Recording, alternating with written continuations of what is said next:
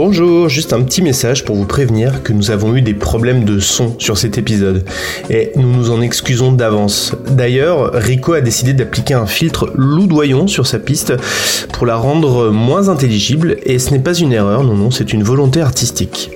Plus sérieusement, nous sommes vraiment désolés pour la qualité d'écoute, parfois très limite dans cet épisode et nous espérons que ça ne sera pas trop gênant. Très bonne écoute.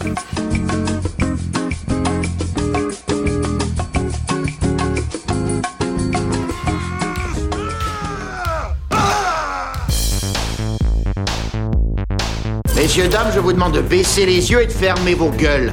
J'ai de gros problèmes relationnels et un flingue, alors. Si vous avez envie de vivre, ne nous regardez pas. Papa, Oui, ma chérie. je t'emmerde. Eh bien, au moins, tu es cohérente. Seulement tu es, tu resteras une connasse. Si tu te pointes encore, tu peux être sûr que tu repars avec la bite dans un Tupperware. Chaque patate a sa dose d'héroïne. Pas de l'amidon, de l'héroïne. Toi, tu commences à me baver sur les rouleaux.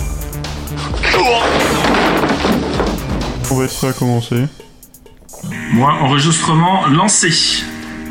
Et enregistrement lancé aussi de mon côté. Ici aussi. Ouais. Allez, c'est parti. Alors j'ai 3h44 minutes disponibles d'enregistrement, donc... Euh, Bah, on va essayer de tenir là-dedans.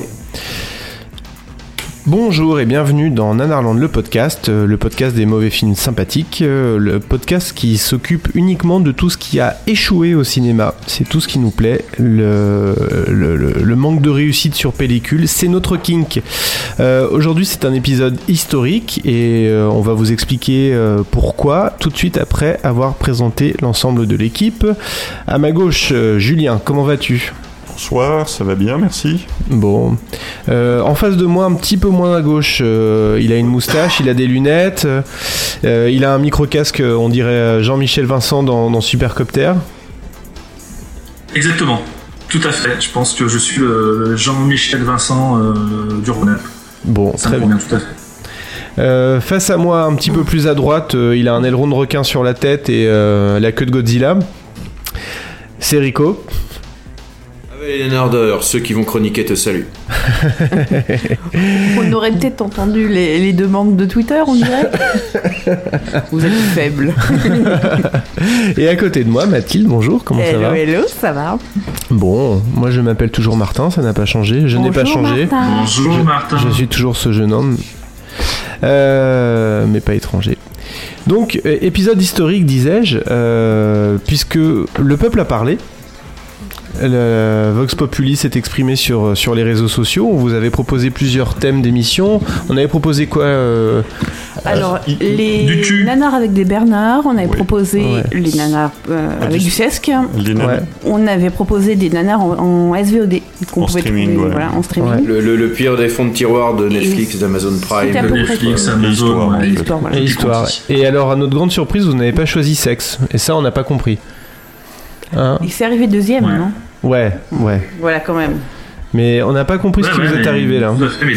C'est-à-dire qu'il a Deuxième, fallu c'est pas qu'on suffisant, prépare- ouais, il a fallu qu'on prépare les, les chroniques des trucs qu'on ne croyait pas préparer parce qu'on pensait quand même qu'ils allaient tous prendre sexe. Quoi. Ouais. Bah, moi j'avais déjà Tous fini d'écrire la mienne, ça m'a fait chier. Oui, du coup, s'il vous plaît, la prochaine fois, prenez sexe parce qu'on a tous nos chroniques qui sont prêtes, quoi. Ah bon, bref. Bon, bah, on va se lancer dans le, dans le vif du sujet. On va parler nanar et histoire. Euh, Sachez une petite chose, hein, c'est que étant donné que l'histoire c'est un petit peu ma partie et que j'étais le compas moral de l'émission, je vais être aussi euh, la référence historique et la garantie un petit peu scientifique de cette Je vais te faire du émission. mal. Donc la moindre erreur, le moindre, la moindre faute, le moindre faux pas historique sera évidemment sanctionné euh, par Maître Capello que je représente ici. ok, boomer. bim Ok Millennium. Première escarmouche. Euh, bah, écoute, Rico, peut-être que tu pourrais commencer pour un peu montrer. euh, Moi chronologiquement, Ouais. Chronologiquement, je sais pas, mais. Ça, on le saura. disons on qu'on le fait saura dans au fur- l'ordre des gens qui vont bientôt mourir sur l'échelle euh, d'une frise historique. Mais peut-être tu peux commencer par, euh, par, euh, par, par- par montrer où est le nord, euh, le nord euh, de, de la qualité historique. Fait, puisque je suis un petit peu finalement la, pièce de musée euh, de, de cette émission. Alors, Là, euh, c'est dans un musée, Rico.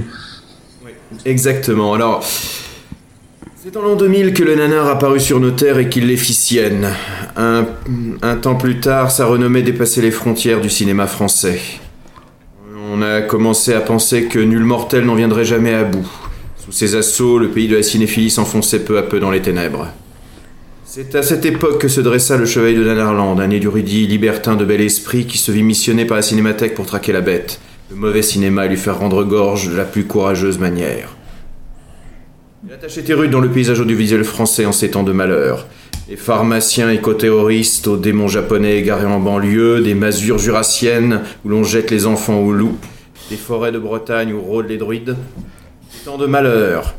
Alors on ne croyait que rien de pire pouvait déferler sur ce champ de ruines, si ce n'est que l'esprit malade du mauvais cinéma fourbissait sa vengeance. Maudit, maudit que vous êtes, je vous condamne à ma terrible sentence, loudoyons en héroïne de KPDP. Et oui, je vais vous parler du terrible Blanche de film de Bernie Bonvoisin, sorti en 2002. Et ben, je vous dis sur ce coup-là, on n'a pas le cul sorti des ronces. hein. Plus sérieusement, les autres nanardeurs ayant siphonné à peu près le tout venant du film français des années 2000, hein, on, va, on va commencer à se risquer sur le bizarre. Et dans le genre accident industriel, ben, on en a un qui se pose là parce que bah, pourtant euh, c'est quand même un petit succès public hein, puisque sur le, sur le moment euh, le film a attiré entre 650 000 et 850 000 spectateurs parce que les, chiffres se, se bagarrent hein, euh, dont d'ailleurs ma pomme euh, qui a pu assister à ce désastre sur, euh, sur grand écran. Alors euh, sur le moment Qui, qui alors, d'autre je l'a vu vois autour de la que table D'autres pèlerins de la- du mauvais cinéma s'agitent. et Je pense qu'il y a eu aussi d'autres traumatismes à la sortie de Bah, Blanche. c'était- C'était la question, on voulait savoir qui d'autre l'a vu euh, autour de la table. Moi je l'ai pas vu. Nous le vîmes. Moi, je l'ai vu, ouais. Vous le vite Oui. D'accord. revu d'ailleurs il y a- il y a peu, j'ai l'impression, euh, en sur le, le Twitter. Et Fabien euh, en direct des toilettes Euh, moi, je l'ai pas vu. Par contre, j'ai vu, j'ai beaucoup, beaucoup vu la promo autour du film. Ça, c'est sûr. que, euh, Il y avait une promo gigantesque. euh, parce que C'est son deuxième film, Bernie Bon Voisin. Le premier, en plutôt, pas le troisième. Mais les deux premiers avaient bien marché. A Euh, plutôt bien marché, voilà. Et, le monde euh, Jésus et les le grands. monde Jésus surtout. Et justement, il y parce qu'il y avait un casting de dingue, et donc du coup, il y avait la promo qui allait avec. Donc j'ai vu la promo, mais j'ai pas vu le film. Eh ben, en fait, euh, le film, comme, comme je le préciserai, en fait, le film, il n'y a peut-être pas besoin de le voir. Il y a suffisamment d'extraits sur Internet euh, qui mettent vraiment les, les meilleures scènes. C'est en gros celles où il n'y a pas Loudoyon. Euh, et qui permettent vraiment de se faire un petit peu une idée de, ben, de la folie furieuse de ce film. Ben, moi, quand je l'ai vu sur le moment au ciné, j'ai été un petit peu dégoûté de le voir et, d'avoir payé euh, mes, mes 6 ou 7 euros de l'époque, puisque c'était un petit peu le, prix pour le ciné, euh, pour voir ça. Et en le revoyant, en fait, ben, en gros 15 ans plus tard, il a pris un cachet qui me font pas mal penser quand même à un film comme Alien Crystal Palace. hein. Euh, Il y, avait vraiment des scènes, j'avais l'impression d'être dans du Ariel Dombal dans le texte. hein. Avec des accélérés à la Bénil, euh, des personnages en perruque poudrée, euh, le cul à l'air qui se, qui se poursuivent dans des palais sur fond de, musique un peu débilos.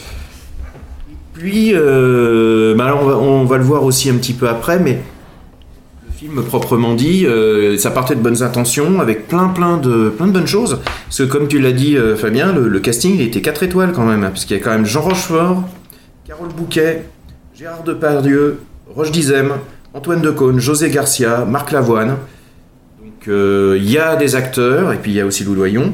Et, Et Antoine Decaune. Globalement, on, va un petit peu, on va un petit peu s'acharner, mais c'est un des petits gros problèmes du film. Et euh, donc ça, je pense qu'on on va être un petit peu méchant euh, avec elle. Euh, donc gros budget, 14 millions d'euros pour l'époque, là aussi. euh, Alors- et oui, Pour, pour nos auditeurs qui ne le sauraient pas, nous parlons d'un film français des années 2000, donc euh, la, enfin, l'actrice principale est une fille d'eux. Euh, Peux-tu nous rappeler peut-être de, de qui Loudoyon est-elle la fille? De Charlotte Gainsbourg. Ah non, c'est la sœur de Charles Gainsbourg. Euh, c'est la fille de. Alors, je pense que c'est Jane Birkin et euh, Jacques Doyon. Je crois. Mais euh, on est un petit peu dur. Là, je te trouve, Julien, je te trouve de super mauvaise langue. Parce que euh, Lou Doyon, c'est un deuxième choix. Et c'était Roman Boringer qui était prévu au départ. qui a pas pu faire le film. Et Antoine Decaune Ah oui, c'est vrai, fils d'eux aussi. Oui, oui, bon, bah écoute, euh, voilà, c'est le cinéma français, c'est une grande famille, hein, limite consanguine, on le sait quand même depuis un petit, depuis un petit bout de temps. Bon, à, côté de ça aussi, euh, on va peut-être pas tirer non plus trop sur l'ambulance, euh, fait ce qu'elle peut avec le talent qu'elle a.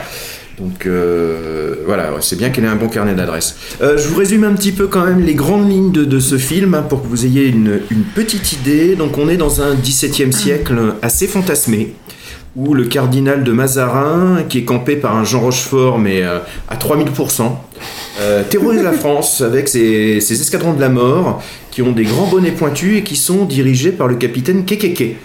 On sait KKK, hein, euh, voilà, euh, donc incarné avec beaucoup de jubilation et assez drôle par Antoine de Caunes.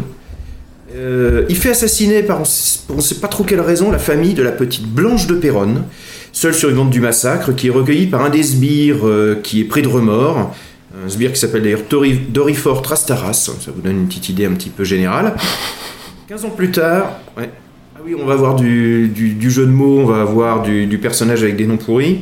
Euh, 15 ans plus tard, elle monte une petite compagnie de brigands qui s'en prend au bien de Mazarin, et notamment euh, qui tombe sur euh, sa dernière, euh, son, dernier produit à la mode, la poudre du diable, qui lui est fournie par ses associés colombiens, nés au XVIIe siècle.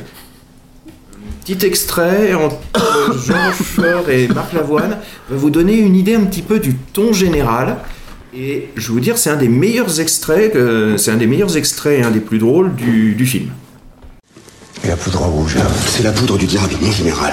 C'est tiré d'une feuille. Ça fait oreille. Ça s'aspire par le nez. Et après, on fuse, mais grave. T'es brillant, loquace, un tontine casse-couilles. Tu peux descendre tous les liquides que tu veux, t'es jamais de travers. T'as un trou dans le palais. Tu sens plus tes crochets. C'est le diable en poudre, mon général. Moi, ça fait 42 jours que j'ai pas fermé l'œil. Dont trois semaines de trick. Trois semaines de trick C'est le produit en question. Si on compte un pif par habitant. Il a voix la cagnotte, mon éminence C'est bon pour ma flottille Tu donneras le café à la reine et le chocolat au roi. Nous, on va se garder la poudre du diable. Un petit trait. Ah non, je ne suis pas un cobaye. Dis donc, t'es pas novice Fais gaffe, je me sens en jambe sous ma jupe. Il y a deux traits. Tu prends le premier et t'actives. Le reste, on se le gardera pour faire d'une fatigue un divertissement. Trois semaines de tri. Trois semaines de trick, c'est ça? Trois semaines de trick, ouais, c'est donc c'est Jean Rochefort qui va sortir ce genre d'utilité. Alors un des, des- on va dire un des running gags euh, assez permanents du film, c'est une obsession sur la sodomie euh, et sur euh, les personnages qui se sont euh, qui mieux mieux euh, avec plein de sous-entendus euh, assez assez lourdingues, faut faut, faut l'avouer quand même. hein. Le, Moi, je le trouve film est quand pas. même euh, un peu un peu fatigant. Ça, dit, ça me fait un petit peu penser à Ridicule de Patrice Lecomte, mais en moins bien, forcément. C'est un peu ridicule sous pou- poudre du diable. Ouais, voilà, c'est ça, ouais. Ridicule sous cocaïne. Mais en fait, l'idée, l'idée de départ, elle est rigolote. C'est-à-dire qu'il a voulu faire un film euh, qui serait euh, Audiard ou San Antonio euh, Oui, dans un film historique. Tout ce qu'il arrive à faire, c'est à faire un film moins drôle qu'un film des Charlots, avec des dialogues qui tombent assez régulièrement à plat. C'est-à-dire, c'est, c'est, ouais, c'est, c'est moins drôle que les Charlots Mousquetaires ou euh, nous quatre cardinals.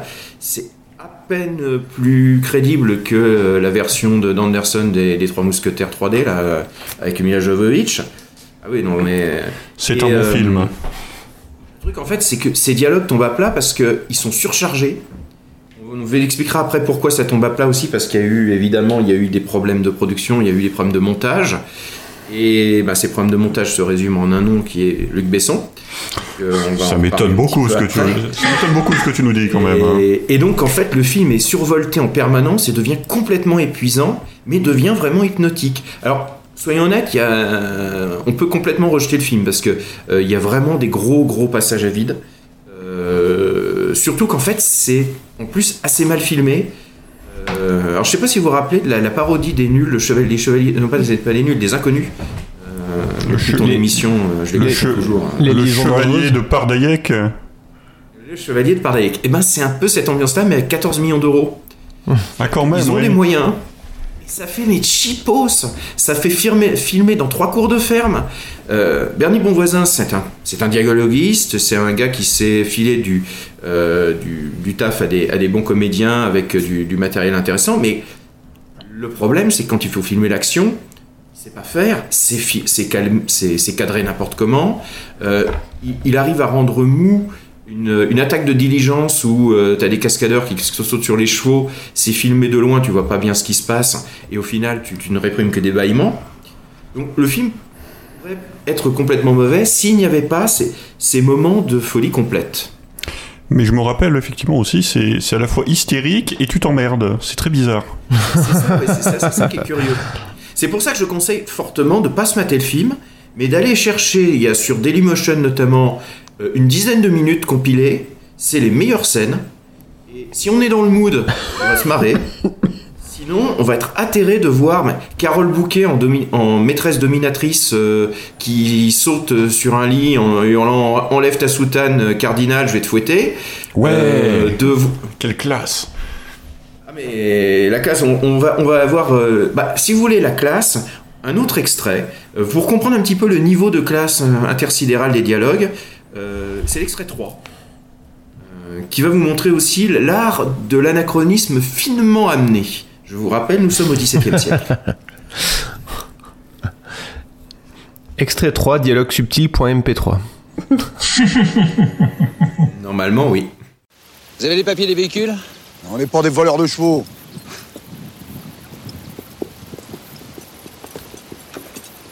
On est plutôt bouillant au niveau des caprices. On va t'embarquer pour un contrôle. Tu crains rien, on touche pas les bonnes femmes. Et l'autre, c'est pas mon genre. Avec mes hommes, on va se taper le maigrelet. Putain de guerre. Moi, putain de guerre Ouais.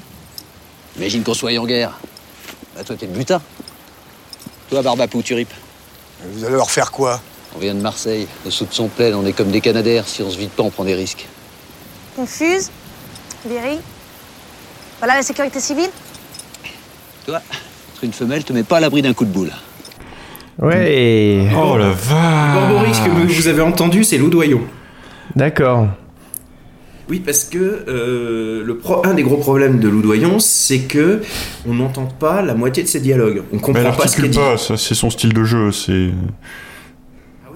Alors ça fait un jeu réaliste. Alors c'est en décalage par rapport au reste, c'est-à-dire des, des- des- des grands acteurs qui cabotinent tout ce qu'ils peuvent. Un Gérard Depardieu, en, en- par exemple, qui, qui joue brièvement le rôle de, de D'Artagnan. Et en fait, dans la botte secrète, c'est de s'emparer d'une botte avec son épée pour frapper l'adversaire avec. Cette scène est- Euh, je- je- on l'avait passé. l'humour. Je crois qu'on avait passé cette scène en une Nanarland et effectivement, elle est aussi interminable qu'embarrassante. T'es- Enfin, c'est pas drôle pour le- un sou euh, et ça dure, c'est interminable. Tu vois le gag venir, tu vois la chute de 10 km, il met 5 minutes à y arriver. T'as Gérard Depardieu qui est quand même un acteur qu'on aime bien voir à l'écran et tu te dis mais qu'est-ce qu'il fout là-dedans? Et, et ouais, t'as hâte que ça soit fini quoi. Mais par contre, ils ont tous l'air de s'amuser, sauf Roche Dizem. Alors Roche Dizem, c'est un cadavre pendant tout le film. Il, il sait pas ce qu'il fait là. Euh, c'est un bon comédien, mais il délivre ses scènes de façon mais, mais catastrophique. Je vous ai mis un petit extrait pour un petit peu euh, avoir une, une idée. Euh, un petit extrait entre Loudoyon et Roche Dizem. Une scène, euh, on va dire, d'un peu de jeu de séduction. Et vous allez voir que quand vous avez une actrice qui sait pas s'exprimer et quelqu'un qui sait un acteur qui sait pas pourquoi il est là, eh ben il y a on va dire un certain flottement. Si c'est ton nom. Es-tu vraiment cet ange? Pour être au service du cardinal? De la reine. Je suis au service de la reine. Je trouve que vous badinez noblement. Prenez garde de négliger ce corps de déesse. Je n'ai rien à voir avec une déesse. Comme ton mandataire, tu éjacules sur du néon. Je suis l'envoyé de l'amour. Je suis peut-être cet ange. Et Kékéké, celui de l'amour. Redescends. Ta situation est des plus précaires. J'aime ton insolence. Je voudrais dire à nos auditeurs, euh, je voudrais dire à nos auditeurs de ne pas engueuler Martin pour la qualité de cet extrait. Si vous ne comprenez rien à ce qu'ont dit les acteurs, ce n'est pas sa faute, c'est c'est Loudoyon. Si vous n'avez jamais vu Loudoyon au cinéma, parce que ça fait longtemps qu'elle tourne pas trop, elle a été chanteuse depuis, mais Loudoyon au cinéma, c'est ça.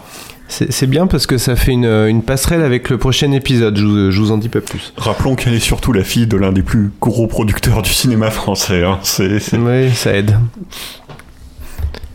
Vous êtes mauvaise langue. Franchement, je, je vois pas de, de quoi vous voulez parler. hein. Nous, on est mauvaise langue, mais nous, au moins, on a une langue qui nous sert à quelque chose, contrairement à elle, c'est qu'on arrive à parler, à articuler. euh, Ma théorie, en fait, c'est que quand elle a pris des cours de comédie, elle arrive en retard le premier jour et qu'elle a raté la première leçon sur le fait d'articuler.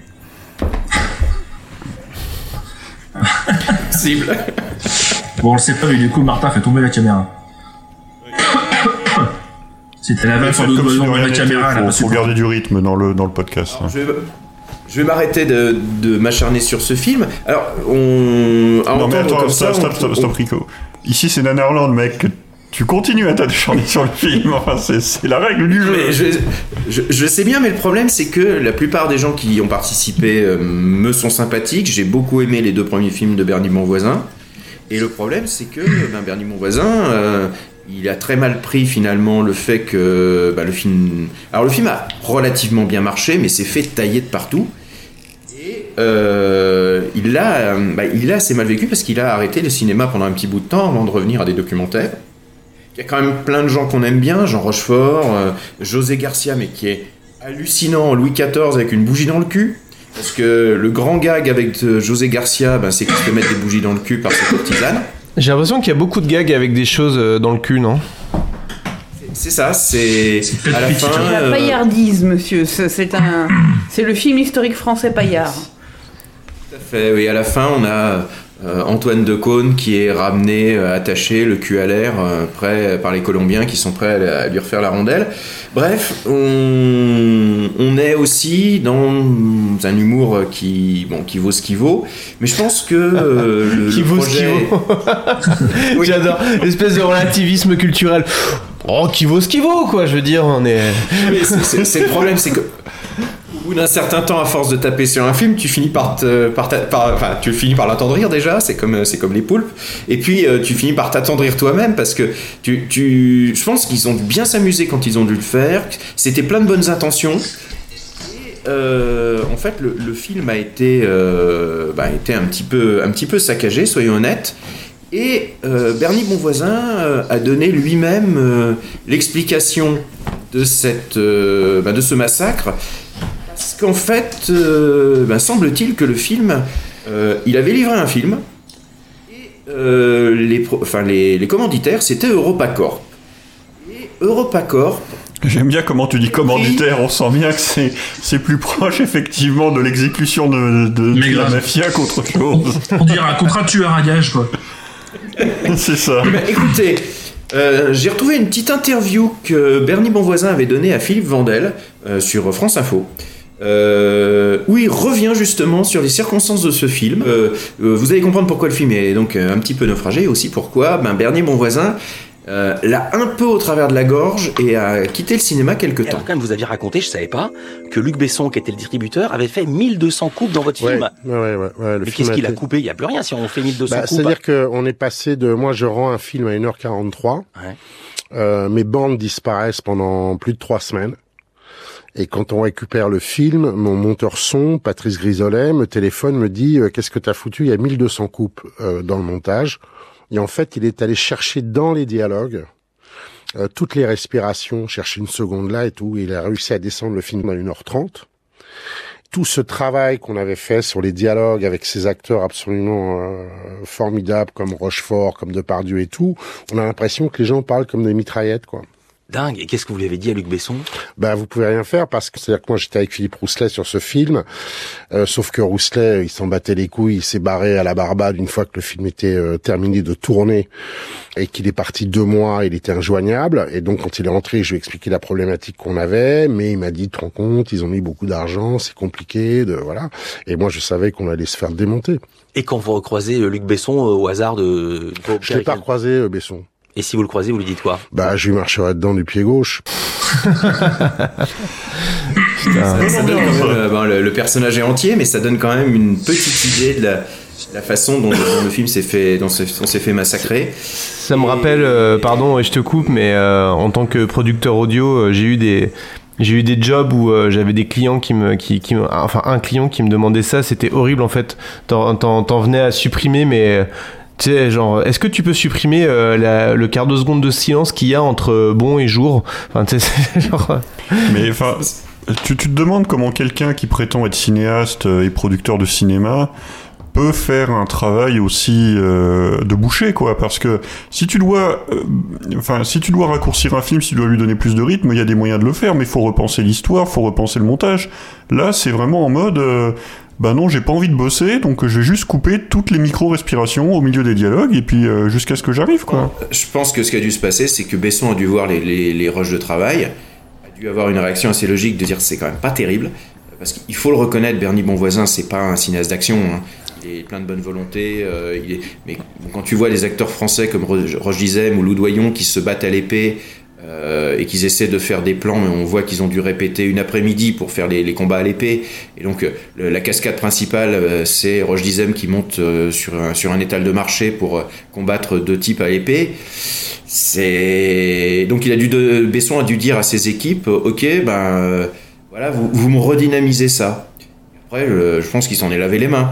Et ben ces équipes, euh, elles ont redynamisé, mais elles ont redynamisé à un tel point que c'est épuisant.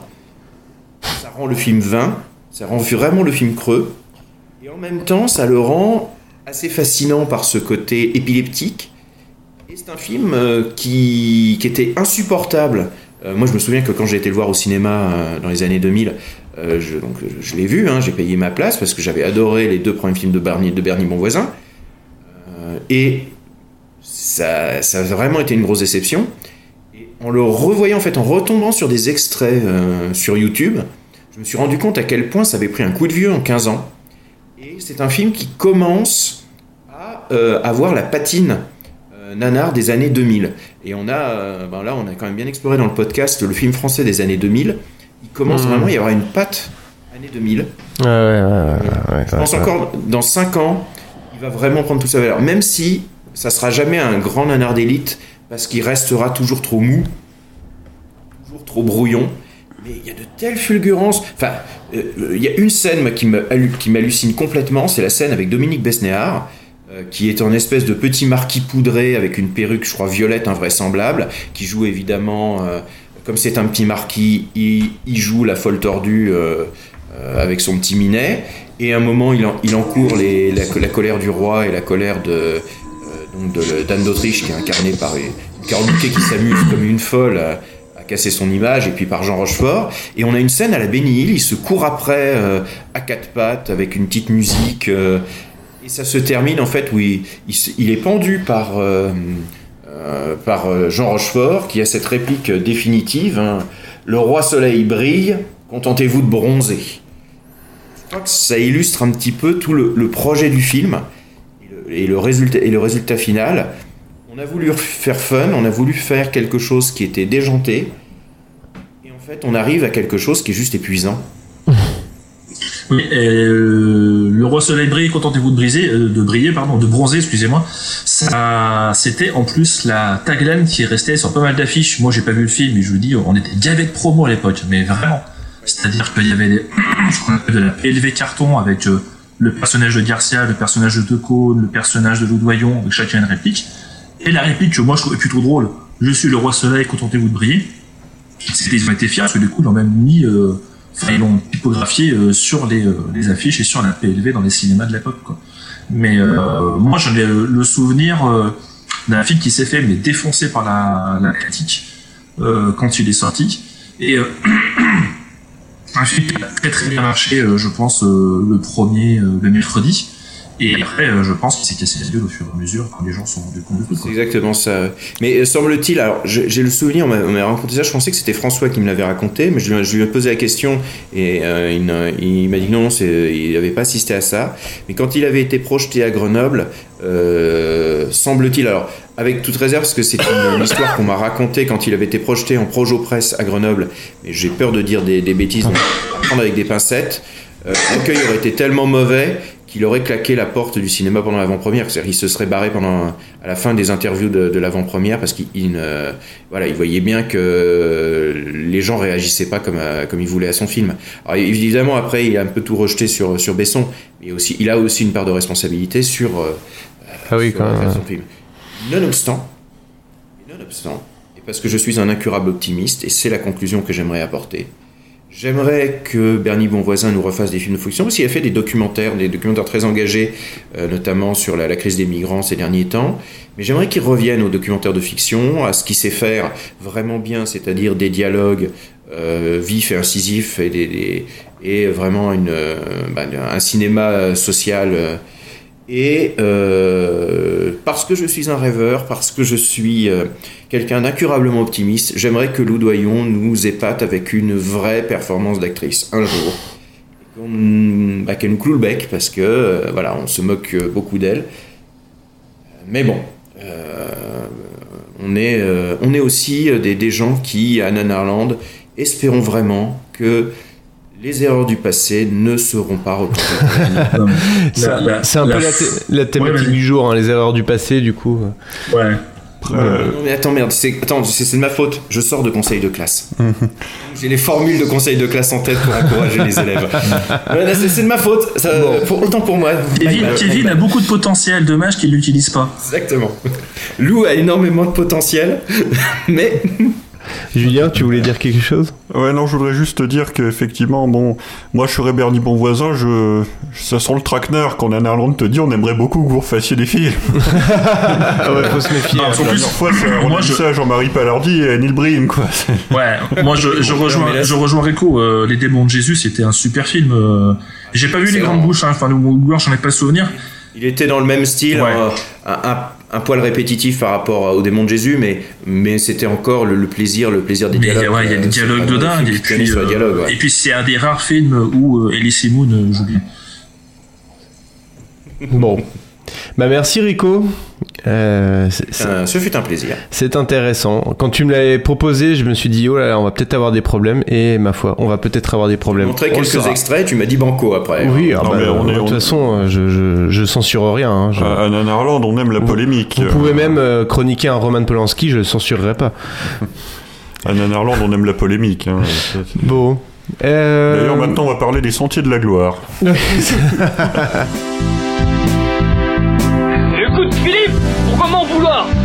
Es-tu après moi Tu es un traître Tu as vendu des informations aux Japonais Des innocents sont morts, espèce de faux Fais pas le con, Philippe Ma- Ma- Mathilde, montre-nous ce que c'est qu'un nanar. Allez. Alors, je vais commencer par de- vous demander des excuses. Parce que Ah, euh, c'est moi qui ai suggéré le, le thème histoire et c'est moi qui suis plus loin du film historique.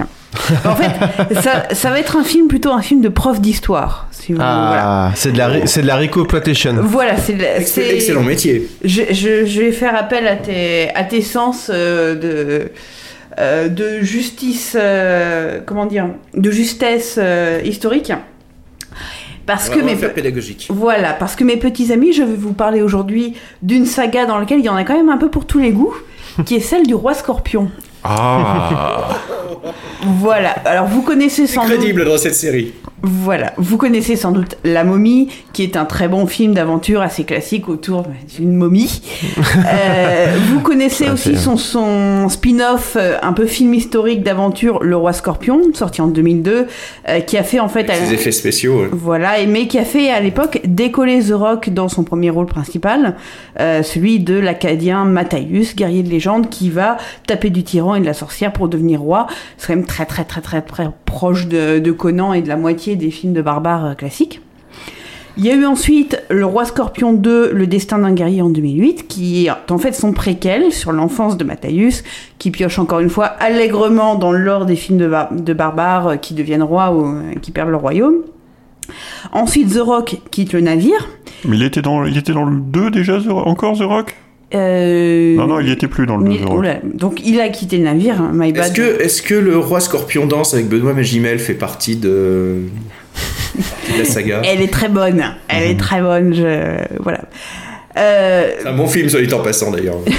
Donc, après le 2, ça devient tout de suite un peu plus difficile, ce qui nous amène en fait aujourd'hui au Roi Scorpion 3, la bataille du Cirque du Soleil, euh, qui fera les frais de la conversation ici, puisque c'est c'est celui-là qui... Enfin, nanardesquement, c'est celui-là dans la série qu'il faut retenir, parce qu'il y a ce point en fait de zénith dans une franchise, où il y a encore des ambitions, mais il y a plus de talent.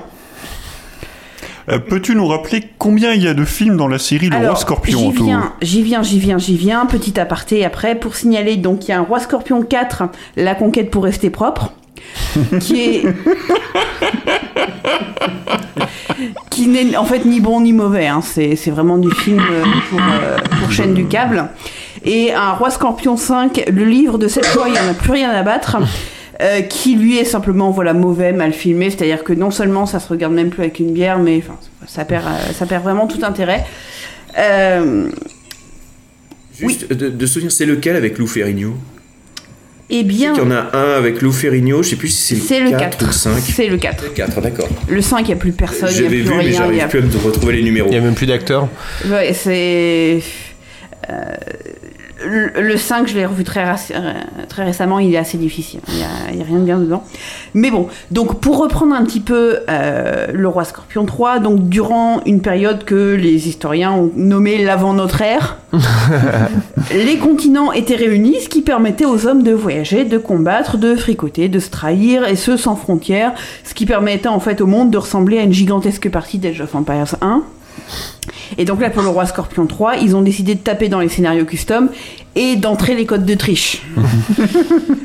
donc, Matthäus, le guerrier acadien, a paumé son royaume, il a paumé sa reine, et euh, il est embauché en CDD de chargé de mercenariat pour 6 mois par le roi Horus, euh, qui est pas égyptien, qui est babylonien, et qui veut porter secours à son poteau, le roi Ramusan, qui lui est thaïlando-hindou.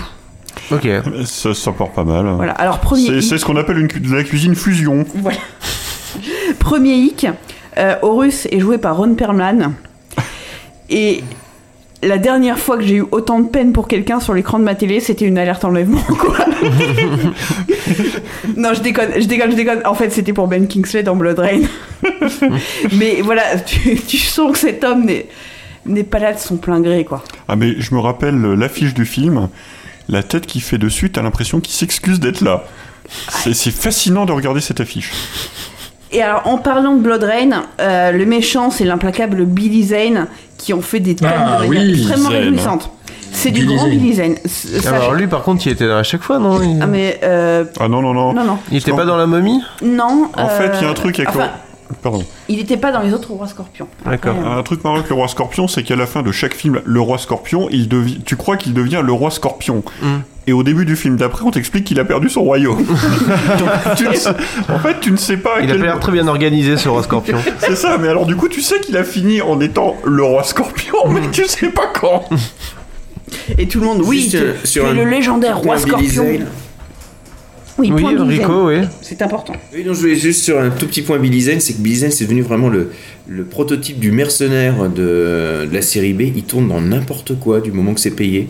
C'est-à-dire, on l'a vu même dans des films de propagande turque euh, où il jouait les méchants mercenaires américains. Euh, il- je crois qu'il a tourné aussi dans des trucs chinois. Enfin, Billy Zane, il s'en fout.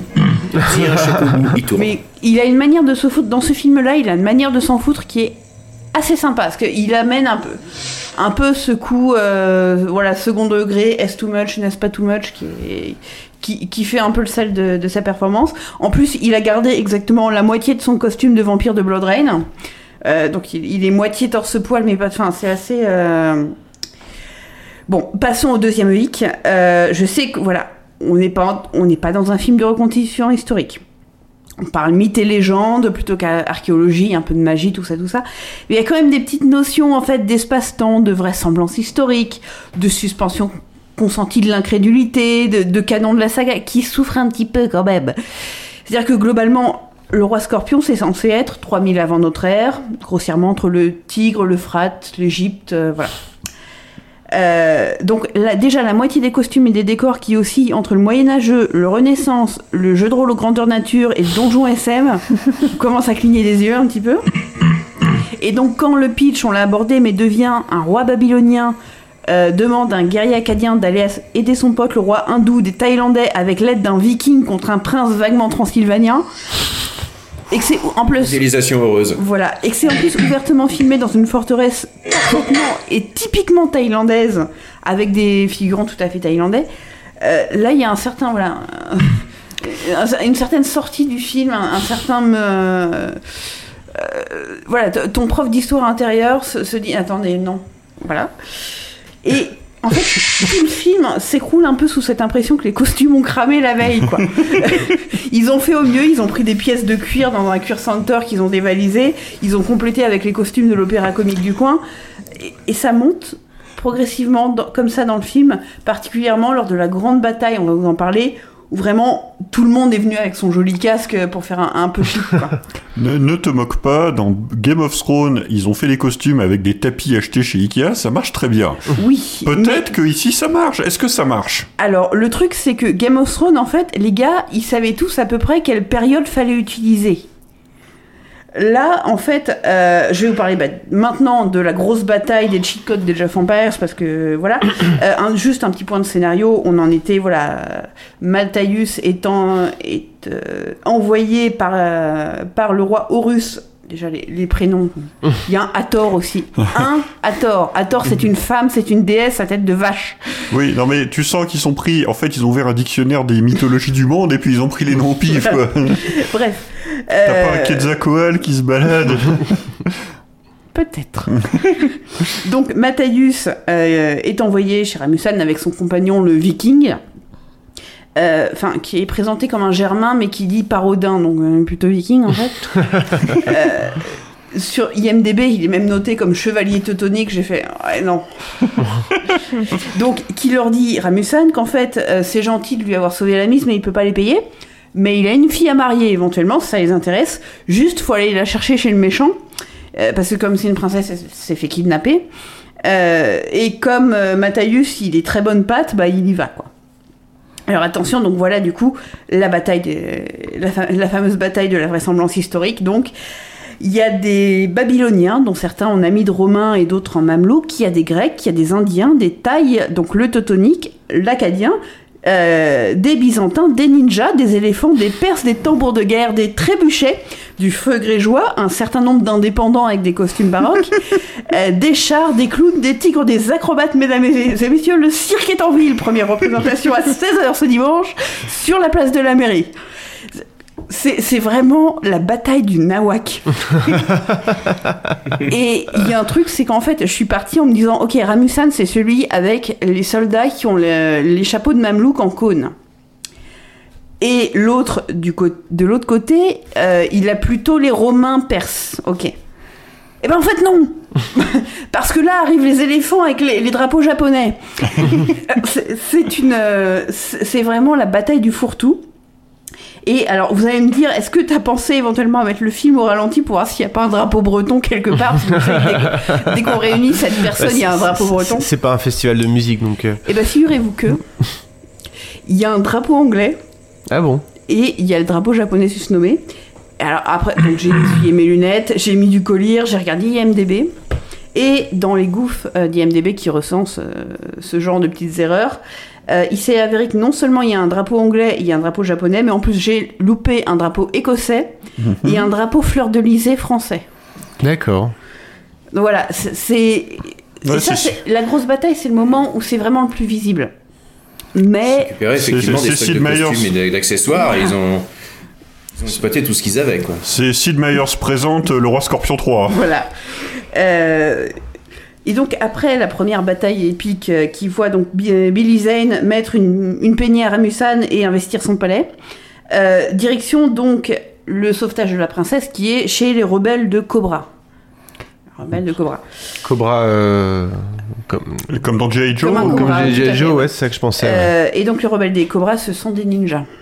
Ouais, donc comme dans G.I. Joe. Comme dans. G.I. Joe, c'est Très bien. c'est- cohérent pour l'instant. Et alors attention parce qu'il savait. Historiquement, les ninjas égyptiens, euh, c'est un point qui est c'est- mais, euh, qui, qui- se discute. Non mais Rico, si c'est dans le film, c'est que c'est vrai. Excusez-moi, ce sont des ninjas thaïlandais, d'accord Ouais, faut pas confondre avec les ninjas égyptiens Voilà. parce qu'en fait, euh, si tu- enfin, je connais au moins un film de bruxploitation égyptien en fait, donc attention, ça existe. Donc là, ce sont des ninjas thaïlandais de la jungle, s'il vous plaît. Euh, et il s'avère qu'en fait, Cobra n'est autre retournement du twist que la princesse elle-même, qui se rebelle donc contre à la fois son padré et le méchant. C'est pas trop. Enfin, elle est rebelle, quoi. Ainsi que l'empereur du Japon, le grand mogol euh, et le, le sachem de la tribu des Apaches. Et donc, la princesse est une ninja. Ça, ça aussi, elle, elle nous l'avait bien caché. Bon. Alors là, tout se corse, euh, encore un coup, parce que pendant qu'ils euh, vont sauver la princesse, euh, Billy Zane va utiliser le livre des morts qu'il a visiblement télé- téléporté d'Égypte. Puis, puis-je me permettre une question Tout ce beau monde parle anglais. Oui, non, Oui, il n'y a pas de. d'accord. Enfin, si, il y a quelques incantations euh, Kalima l'idée, mais voilà. D'accord. Euh, donc, pour ressusciter d'entre les morts trois champions, et là entre en scène une archère japonaise SM avec des pouvoirs de sorcière, Ouais. un guerrier zoulou qui fait des cris d'animaux parce que pourquoi pas, Ouais. et Dave Bautista avec un casque à cornes parce que pourquoi pas. Oui. Oh oui, oui. En, en fait, Oui, oui. Voilà. tu, transportes dire, le fait- film dans un jeu vidéo, on dirait Super Smash Bros mêlé quoi. Fait totalement ça. Dave Bautista, c'est un peu. euh, il a un- quand même un- une petite touche Mortal Kombat. Ouais, c'est ça, c'est Mortal 7, Kombat. 8, vous voyez le, là où ils inventaient des persos. Non mais euh, en plus, je voudrais dire, aujourd'hui tu sors un film avec Ron Perlman euh, et Dave Bautista, euh, c'est culte auprès des amateurs de série B quoi. Pourquoi les gens ils sont pas sur le Roi Scorpion 3 Bah, en fait, ouais, voilà, il y a le côté, euh, on a perdu The Rock, on va prendre un second catcheur sympa, en fait. euh, et pourquoi pas Voilà, The Rock, au moins, on lui avait épargné le casque à cornes, mais bon, voilà. T'as- T'as le début de carrière que tu peux, quoi. Il a Présente- des effets spéciaux. ouais. Présente-moi ta femme, tu sauras pourquoi t'as des cornes. Donc, voilà, en conclusion, si vous devez voir qu'un seul film de la saga La Momie, bah voyez La Momie, quoi, parce que c'est un classique, on va pas se mentir. Donc, si vous voulez un seul film de la saga du roi Scorpion, bah voyez le 1 en fait, parce qu'il est un relativement un bon film. Donc, Très relativement quand même. ouais. Par Si, rapport bon, en ça tout cas, m'a vie, visiblement. Alors- Disons que c'est un film plus riche. Disons que c'est un film, peut-être déjà. si vous ne devez voir qu'un film de la saga Le Roi Scorpion, à part le 1 et le 2, que vous êtes prêt à voir un mauvais film, que vous trouvez que Laurent Dodge c'est un historien valable, que vous aimez pas Ron Perlman, mais que vous aimez Billy Zane, et qu'il vous reste du popcorn, bah voilà, le, le 3 quoi. Ok. C'est vrai que Laurent Deutsch est un peu le parrain de cette émission ce soir. Et non, alors. Ouais, Stéphane je- Bern n'était pas disponible. Je m'excuse, je n'ai pas pris d'extrait d'une part parce que c'est vraiment un film visuel. Euh, le dialogue, voilà, c'est de l'efficace, ça, euh, voilà. La mise en scène, il n'y a rien de spécial. Euh, le roi Ramusan joue un petit peu over the top quand même à certains moments. hein, il est génial. Euh, Billy Zane est très très valable dans un rôle de tyran décadent qu'il adore. Enfin voilà, c'est- son fond de commerce. Euh, Ron Perlman est mort. voilà. Euh, Ah, mais tu m'as. En, en tout cas. Et le. Matthäus est totalement. Enfin, il est, il est assez. euh, assez transparent quoi. Du coup, j'ai vraiment envie de. Moi, dès qu'il y a une saga, j'ai envie de tous les voir en fait. Et tu m'aurais dit qu'il y en avait qu'un seul, j'aurais pas envie, mais là, ça me donne envie de tous les voir. pour, Ouais, euh, alors c'est pour avoir comme si ça s'arrêtait au 3 vraiment. Ouais. Après, c'est c'est vraiment du, du jeu de rôle grandeur nature avec un, un caméraman. Mais ça me rappelle un peu les films, euh, les films qui avaient fait U-Ball euh, adaptés de la, du jeu vidéo Dungeon Siege. Euh, C'est-à-dire que le premier film Dungeon Siege, en star, vous aviez Jason Statham, il y avait Mm. John Rhys Davis, Il y avait Burt il y Reynolds. avait, il y avait Burt Reynolds, il y avait que des grands noms. Ray Liotta, je crois aussi. Enfin, voilà, ouais, ouais, ouais, Ray Liotta, à King Liotta, Rising ouais. au nom du roi. Et quand vous avez In the Name of the King 2, euh, vous n'avez plus que euh, Dolph Lundgren. Et In the Name of the King 3, vous avez euh, Dominique Purcell, le mec de Prison Break. Mais Uwe était, était quand même à un moment. un le peu- meilleur acteur du monde. Uwe était un, un moment quand même le- la providence des, des stars qui ont une mensualité à payer. hein. Ouais. Euh, Oui, parce que sur Blood Rain, moi je me souviens très bien du casting de Blood Rain. Il y a, il y a, Il y a, il y a il y a des eu bons du hein. Michel Rodriguez, il y a, il y a eu du, Ben Kingsley. Euh, Billy il y a eu- Zane. Ouais, Billy Zane. Il y a, enfin, il y a eu quand même du beau monde dans un certain nombre de, de ces films. où tu dis, Comme les euh, films d'Uwe Boll étaient, les, les films d'Uwe à l'époque étaient payés par une espèce de, euh, de faille dans la législation allemande sur les, les dégrèvements du cinéma. Il y avait du pognon, quoi. Parce qu'en fait, je crois que c'était de l'ordre de 20 extorquait, millions. euh, Je crois que c'était de de l'État 20 allemand, quoi. Je crois que c'était de l'ordre de 20 millions d'euros les- le, le premier King's Rising. C'est beau ça. Moi, je pense que c'est un peu comme ces acteurs qui faisaient des pubs au Japon à une époque en pensant que ça se, ça, ça, ça, ça allait pas trop se savoir. je pense que les mecs devaient dire, tiens, on va partir en Allemagne, on va faire un film un peu pourri, gagner un peu de pognon, et puis bon, on va mettre ça sous le tapis et les gens en parleront pas des masses, quoi. Mais en fait, bah. euh, maintenant tout le monde le sait, quoi. Ah, Ted. Mais, mais- même Schwarzenegger avait dit ça du premier Terminator, donc des fois, on peut avoir un coup de bol. Voilà. Mais bon. Eh bien, c'est- Bon. ça t'est tout. Bah merci Mathilde. Tu me regardes, tu trouves pas que je ressemble à un canton suisse? Profil d'une neutralité absolue, regard clair et franc, front qui n'est pas fuyant. Toi T'es le roi de la dissimulation. Je suis professionnel, c'est tout. Et tu devrais l'être davantage. Euh, Julien? Oui, ben moi je pense qu'on va arrêter les conneries. Hein. Donc euh, après tous On ces va vraiment films, arrêter les conneries. Ouais, après tous ces films qui sont quand même d'une d'une précision historique qu'on dira un peu approximative. Enfin, je pense que je veux pas aller trop loin. Euh, moi, je vais vous parler d'un film qui raconte la bataille de Salamine, une bataille navale qui s'est déroulée en mer Égée en 480 avant Jésus-Christ, engageant les marines respectives des cités-États grecs et de l'Empire perse. Elle se conclut par une victoire des Perses, commandée par euh, Thémistocle. Euh, victoire due à une manœuvre astucieuse en fait des stratèges grecs qui sont parvenus à piéger la marine perse supérieure en nombre dans un bras de mer euh, entre le Péloponnèse et l'île de Salamine et à détruire la majeure partie de leurs navires grâce à une charge de cavalerie. Je vais vous parler de 302. 300, naissance d'un empire. Sponsorisé par Peugeot. Voilà. La 302. De- alors, juste pour, de Noam Muro- de- le, le modèle qui n'ont pas sorti. de Noam Muro avec Sullivan Stapleton et Eva Green, sorti en 2014, soit 8 ans après 300, ce qui est toujours un bon signe. Ah non, moi je l'ai pas vu, moi, moi je l'ai pas vu. euh, c'est celui avec Eva Green avec une scène de sexe un peu, un peu zarbi, non Pas vu. Ouais, ouais. 4 fois, 8 fois. Pas vu, pas pris. Euh, non, je, je ne l'ai pas vu. C'est- le film quand même qui claque le beignet de tous les détracteurs de, de Zack Snyder en leur disant vous voyez on peut faire pire. Euh, en fait, je l'ai choisi par rapport à notre sondage, c'est-à-dire que c'est à la fois un film historique, il y a du sexe, c'est disponible en streaming, vous le trouvez sur Netflix, et alors pour les Bernard, j'ai eu plus de mal, mais j'ai trouvé un mec qui s'appelle Bernardo qui a fait des qui a fait des effets spéciaux. 300 naissance d'un empire. Première question, quel empire? On sait pas. en fait, c'est des cités-États qui mettent une branlée à un empire. Donc, euh, c'est voilà. Euh, J'ai vérifié Alexandre Euh, le Grand, c'est un siècle et demi plus tard. J'ai eu un doute, mais non, c'est pas là. Si techniquement c'est la naissance de l'empire euh, perse qui est, qui est- enfin avec Xerxès qui prend le pouvoir et tout. Bah, Xerxès, en fait, son, son père était déjà empereur, quoi. Donc, euh, non non c'est c'est n'importe quoi. Le- le- L'empire perse il était déjà très puissant. Il avait conquis la Médie. Enfin il, il était euh, il était il était déjà à son apogée. hein. surtout, il- il- enfin, le film raconte Ouais, c'est- leur défaite.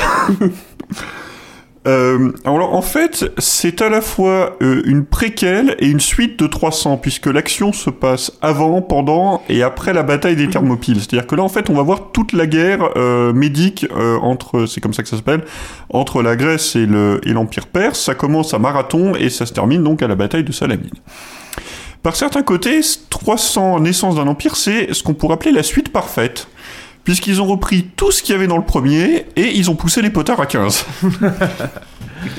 Tous les tics de style qui étaient déjà, on va pas se voiler la face, un peu limite euh, dans l'original, euh, bah, ils les ont, ils ont doublé, ils ont tartiné encore plus. Je dois vous dire un truc, j'aime pas trop 300. Après, c'est personnel. J'ai un compte à régler avec Zack Snyder parce que j'ai payé 10 balles pour voir Sucker Punch en salle. Zack Snyder, il a beaucoup de, femmes qui, de fans qui sont un peu vindicatifs, au premier rang desquels Régis Brochier, je dénonce. Euh, et alors que là, sur 302, je peux y aller. No Muro, euh, ça va. Euh, moi, je suis tout seul, ce qui veut dire que contre ces fans, j'ai l'avantage du nombre, quoi. Euh, vous vous rappelez, dans 300, il y avait des décors qui étaient numériques. Bah là, tout le film a été tourné sur fond vert. Euh, des enchaînements de ralentis avec des gros plans. Alors là, on fait des gros plans aussi, mais sur des effets numériques totalement ratés. C'est-à-dire. Et des- sur les sangs d'Eva Green. euh, Par ailleurs, on va parler des Green. Euh, à chaque baston, en fait, à chaque fois qu'ils mettent un coup, vous avez du sang numérique, mais dégueulasse, c'est moche, qui gicle partout, et surtout qui fait semblant, genre ça gicle sur la caméra. tu vois, Putain. comme l'effet qu'ils font dans les films de vidéo, Hong quoi. Kong. Euh, sauf que là, c'est systématique, donc t'as l'impression de voir, euh, t'as l'impression de voir toutes les bastons à travers de la vaseline qu'on aurait mis sur la caméra. Euh, c'est- ça fait super cheap. Alors l'autre truc rigolo, c'est que les mecs sont torse-poil tout le temps, évidemment. Parce que dans 300, ils l'étaient, mais genre dans 300, en fait, 300, ça se passe genre sur 4-5 jours. C'est c'est assez court, euh, c'est assez resserré comme laps de temps. Là, ça se passe sur plusieurs années, donc tu vois les mecs... Euh, ils, se, ils vivent torse-poil, ils se battent torse-poil, ils bouffent torse-poil, ils chient torse-poil, quoi. T'as l'impression que on n'a pas inventé le t-shirt, en fait. C'est ça qui manque, c'est des sens du t-shirt. Le seul truc qu'on nous épargne par rapport à 300, c'est le filtre jaune pisse qu'il y avait là, et puis évidemment la star Gérard Butler. Oui, parce que comme c'est un gros bourrin, j'aime bien l'appeler Gérard Butler. Donc qui est, ré- qui est remplacé par Sullivan Stapleton en Thémistocle, qui, qui joue un peu pareil quand même. Et alors, euh, il y a quand même donc comme ça se passe euh, en fait autour de, en fait la bataille de Thermopyle euh, se déroule à peu près aux deux tiers euh, du, du déroulé du film, et donc il y a des références à la bataille qui sont faites, et notamment une qui m'a bien fait rire, et c'est mon extrait numéro 1 Thémistocle Je t'apporte des nouvelles des Thermopyles. Léonidas a été trahi par un bossu. Les Spartiates se sont fait massacrer. Les portes chaudes sont tombées. Quel noble sacrifice. La Grèce a ses martyrs maintenant. Naxos, va faire le récit de ce qui s'est passé aux portes chaudes, dans toutes les villes, dans tous les villages. Je veux que tous nos compatriotes entendent ton histoire. Mais à quoi ça servirait? Ils sont tous morts. C'est par ce sacrifice que toute la Grèce va s'unir. Alors voilà, on note deux choses. D'abord, méfiez-vous des bossus. Oui. Et ensuite, je vais vous raconter ce qui s'est passé aux portes chaudes. On dirait qu'il va nous raconter sa dernière soirée libertine. Oui, mais oui, Thermopyle, c'est les portes chaudes. Oui, oui, en fait, ça veut dire les portes chaudes, les Mais- thermopyles. C'est, c'est, c'est- Euh, Tous les acteurs, en fait, sont plus ou moins lancés dans un concours d'imitation de Gérard Butler, avec juste deux exceptions. Xerxes, donc en fait, c'est le même acteur que dans, que dans 300 qui revient. Et pour une raison, on nous donne son origin story, parce que pourquoi pas. Euh, sachant que son origin story, ça va être vite fait, c'est le soumis d'Eva Green. Euh, donc son personnage s'appelle Artemis, euh, pas Artemis, Artemise. Euh, et il y a Eva Green, donc qui est l'autre qui ne qui n'imite pas Gérard Butler. Encore que ça, se- en fait, si elle imite Gérard Butler. Euh, elle, elle est cool, mais alors elle ne s'exprime que en sous-entendu BDSM. Et ça va être, on va enchaîner nos extraits 2 et 3 euh, pour vous donner un petit aperçu. Aujourd'hui, les derniers vaisseaux grecs seront détruits. Ne faites preuve d'aucune clémence. N'ayez aucune pitié. Aujourd'hui, nous allons danser sur des dépouilles grecques. Aujourd'hui, nous allons les soumettre. Aujourd'hui, je veux sentir la gorge de Thémistocle sous ma botte. Merci, maîtresse Vanda. Et alors on enchaîne. hein? La confiance dont tu fais preuve est très impressionnante. Je trouve assez curieux qu'un simple garde de navire ne baisse pas les yeux en me parlant. La cause pourrait en être un manque de discipline. Mais les mains d'un homme ne mentent pas. Elles peuvent révéler toutes les imperfections et tous les défauts de son caractère. C'est que elles ne sont pas assez rugueuses pour travailler sur ce navire et ses gréements. Je connais chaque homme sur qui s'abat mon fouet. Est-ce que tu m'expliquerais en quel honneur je ne t'ai jamais vu?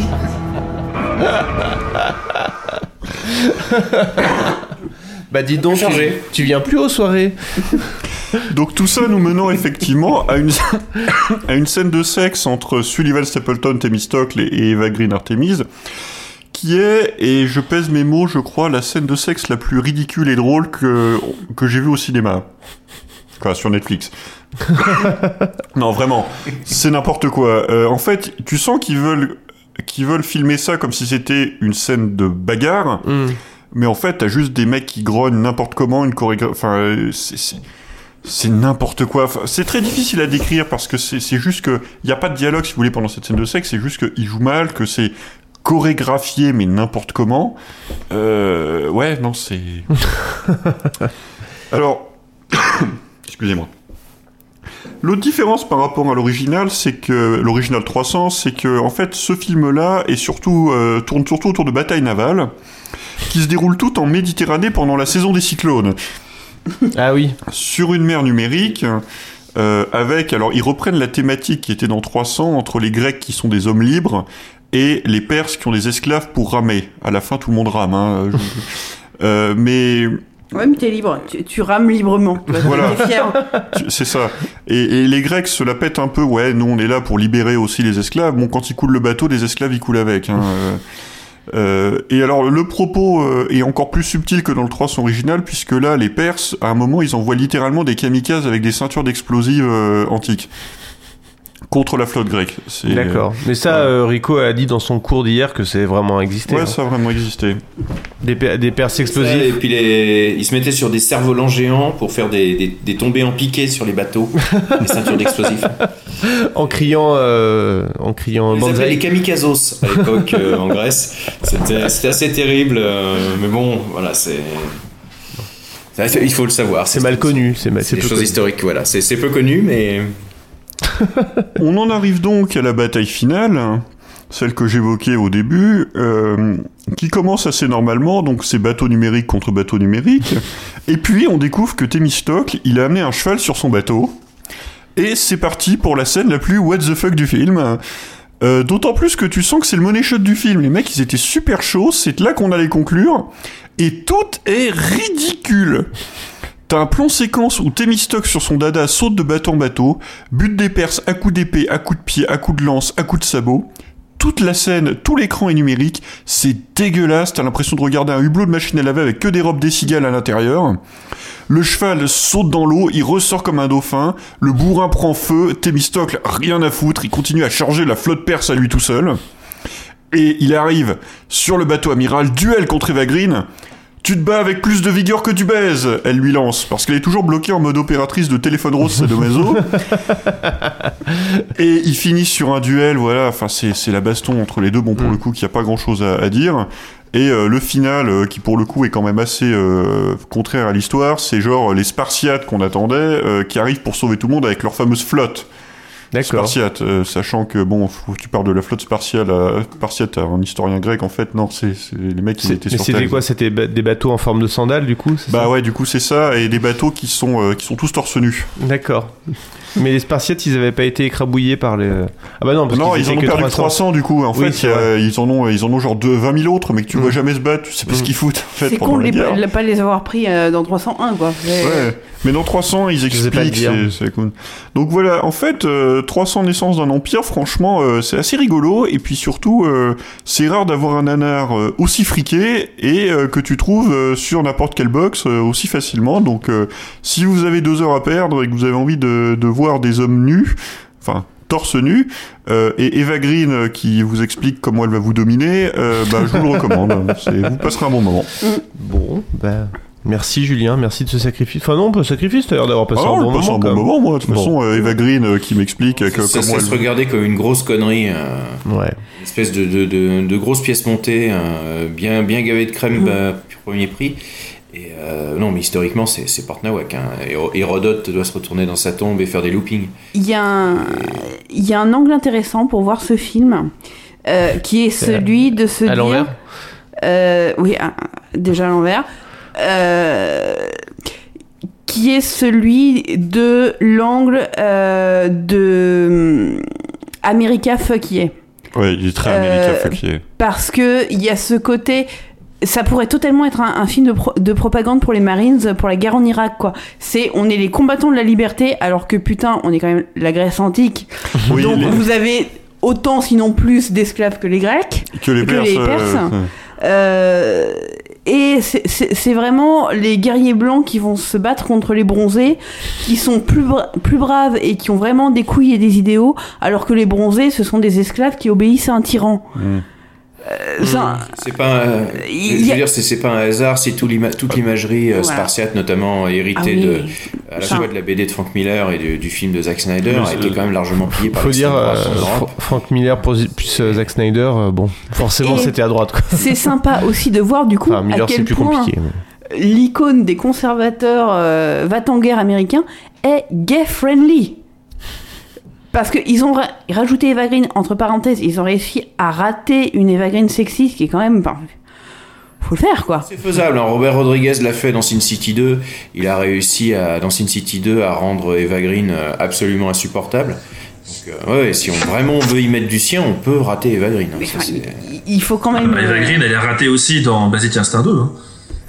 Elle a fait beaucoup de deux ratés, Eva Green, quand même. C'est Ah, beaucoup de ratés, ouais. Laissez tomber, Elle a pas fait la suite aussi de, de Casino Royale Non, pas la suite de Casino Royale. euh, Quantum of Soleil, c'est pas la Ouais, suite. non, mais c'est- Non, il y a- il y a un pattern, hein. Il y a un pattern. Elle est pas dedans véritablement. Ah, arrêtez, on a déjà fait, on a déjà tapé sur Loudoyon tout à l'heure. on- Mais- Ça suffit. Mais ça- On arrête ça- avec les filles. Deux, on les arrête filles de taper voilà. sur les filles. deux. Mais c'est quand même le. Si c'était pas un film de mec, ce serait une, un film de meuf absolu, quoi. C'est. Bah ça c'est le vieux euh, la, la- la vieille thématique des des hommes musclés euh, Ah ouais, au, corps, au corps luisant qui, qui sont mis dans des films pour mecs et euh, bon On a. tout- Enfin, Franchement, si euh, jamais vous avez des questions, regardez Top Gun, quoi. Enfin, tout est là. hein. Bah, c'est encore Top Gun. bon et ben écoute moi j'ai bien envie de le voir du coup J'étais Ouais, moi aussi, ouais, je l'avais jamais vu j'étais tombé et dessus à la télé bon. Ah, ça coule il me bien. faisait un peu peur mais euh, Ça coule bien. Ah, Écoute Fabien, je pense que là t'es là je pense que t'es t'es voilà le, le terrain était pavé pour toi, tu peux y aller quoi. Tu peux lancer ta catapulte c'est ce qu'on appelle la terre brûlée. au vent. Euh, ce qui correspond un petit peu au film que j'ai vu parce que euh, le film parle aussi de terre brûlée comme Au vent. stratégie militaire. C'est un film que je n'avais c'est un film que je n'avais jamais vu en fait. Je l'ai vu la semaine dernière en fait et euh, il- ça m'a mais mis sur le cul. Euh, c'est rare que je dise ça parce que d'habitude les films moi quand on part trop soit en bien soit en mal ça a tendance à me tiédir. Mais celui-là vraiment il m'a scotché de rire. Euh, je sais, du coup, j'ai dit à Martin hier, j'en ai parlé, j'ai même pas pris de notes, je, je sais pas comment en parler parce que je sais pas par où commencer. Je crois que si vous faites des choses qui ne vont pas dans ce film, euh, ça serait aussi long que de lire euh, l'annuaire de la lettre A jusqu'à la lettre D. Commence par les moustaches. Commence par les moustaches parce que je vais vous parler de Vercingétorix de. Alors, Il fallait bien que quelqu'un s'y mette. Hein. Alors oui, parce qu'il faut préciser une chose, euh, sur Twitter, quand on a dit qu'on allait faire nanar historique, j'ai cessé de compter les gens Ouais. qui me disaient Vercingétorix, Vercingétorix, Vercingétorix. Et nous-mêmes, Ah. en fait, euh, on a aussi, en fait, en préparation pour cette émission, regardé Vercingétorix pour la première fois, parce que je dois avouer que c'était euh, la lacune nanarde, c'est qu'effectivement, euh, jusqu'à la semaine dernière, comme toi, je n'avais jamais vu Vercingétorix. Et au, au passage, d'ailleurs, les quatre films qu'on a fait aujourd'hui ne sont pas sur le site. Oui. Inédit. Les quatre sont pas sur le site. C'est bien. probablement, C'est bien, proprement étonnant de la part de Vercingétorix. Parce que euh, il le mérite amplement et je crois que il peut-être une chronique sur le forum, mais ça n'a jamais été mis en ligne de, mémoire. hein. Sur le forum, je parle. Euh, alors moi, du coup, ce film est totalement intrigué parce que forcément, du coup, j'ai fait un peu mon, mon, mon, enquête Mickey, Mickey Mouse. Euh, je suis allé chercher les informations. Enfin, je suis un peu la grippe, donc je vais tousser, excusez-moi. J'ai pris les informations à droite et à gauche, j'ai récupéré des vieilles interviews de Vincent Moscato, qui est un joueur de rugby, un ex-joueur de rugby, qui a maintenant une émission de radio sur RMC Sport, qui s'appelle, enfin, sur Radio RMC, une, une émission de sport qui a joué dans ce film, normal, parce que son pote était un peu producteur aussi. Euh, et en fait, je me suis dit que plutôt que vous faire une liste des choses qui vont pas, j'ai récupéré moi directement euh, le dossier de presse Ah oui. de Vercingétorix. Parce que t'aurais pu faire la Euh. liste des choses qui vont, mais ça aurait été une chronique très courte. Oui, c'est vrai, c'est très court. Voilà. Bon, alors pour ceux qui savent pas, Vercingétorix, c'est donc un film sur euh, le, héros gaulois, incarné par Christophe Lambert. Et c'est un film qui a euh, été tourné par Jacques Dorfman, qui est surtout un gros producteur et qui a fait ensuite réaliser euh, deux, deux films plutôt, plutôt intéressants, des films français, et qui s'est lancé dans Vercingétorix parce que voilà, il s'était dit, donc avec la scénariste, que c'était un personnage quand même finalement assez peu connu du grand public, alors qu'on avait quand même de plus en plus d'informations sur lui et que ça serait bien qu'on fasse un, un film de héros entre guillemets français. Sachant qu'il partait du principe, euh, enfin du moins sur certaines études, que Vercingétorix c'était plutôt entre guillemets un héros de gauche, alors que Jeanne d'Arc était une héroïne de droite. Alors je pense qu'il y a aussi un autre aspect, c'est que peu de temps avant, il avait dû voir Braveheart euh, avec Mel Gibson. Exactement. Donc du coup, ils se sont dit, il y a quelque chose à faire. Il y avait Braveheart de Mel Gibson qui était passé par là, mais il y avait aussi Gladiator de Ridley Scott. Euh, chose que vous savez pas, peut-être, c'est que fort euh, de son grand optimisme, Jacques Dorfman avait déclaré que euh, dans la dépêche du midi, je crois, que Vercingétorix était le premier film d'une trilogie sur l'identité française. Oula. Ah, carrément. Donc on a fait, on a fait y avoir deux autres films. Hein. Euh, il voulait pas révéler les sujets des autres films. Il dit je ne veux pas faire l'histoire de France. C'était Jeanne d'Arc et de Gaulle. Dégager je vous dis, quelque hein. chose. Le Jeanne d'Arc Voilà. de Besson Je- étant la deuxième. Jeanne d'Arc 2. Mais dégager quelque chose qui représente la culture française. Voilà. Donc, euh, avec Christian Clavier étant la troisième. Voilà. On se tient. Mais je pense, que- je pense que ça se tient. Bon, alors, je vais vous lire hein, le, le dossier de presse. Alors, je vais pas tout vous lire, je vais passer par, par des passages. Euh, Vercingétorix, donc Jacques Dorfman, coproducteur Le Canada. Euh, faut savoir un truc qui est très drôle, c'est que parmi les producteurs du film, il y a une société de distribution qui s'appelle Druid Film. voilà. Euh, Très, très, très, très drôle. Je passe sur la note d'attention. Je vais commencer tout de suite par la note de production. Réalisé par Jacques Dorfman, un des réalisateurs et producteurs français les plus reconnus. Il a notamment produit L'Armée des Ombres et La Guerre du Feu, ça on sait tous. Enfin, on sait tous, voilà, c'est quelque chose d'assez connu. Il retrace le parcours méconnu d'un homme vaincu dont l'histoire est pourtant fin héros, Vercingétorix. Film d'une grande rigueur historique. Oh mon dieu.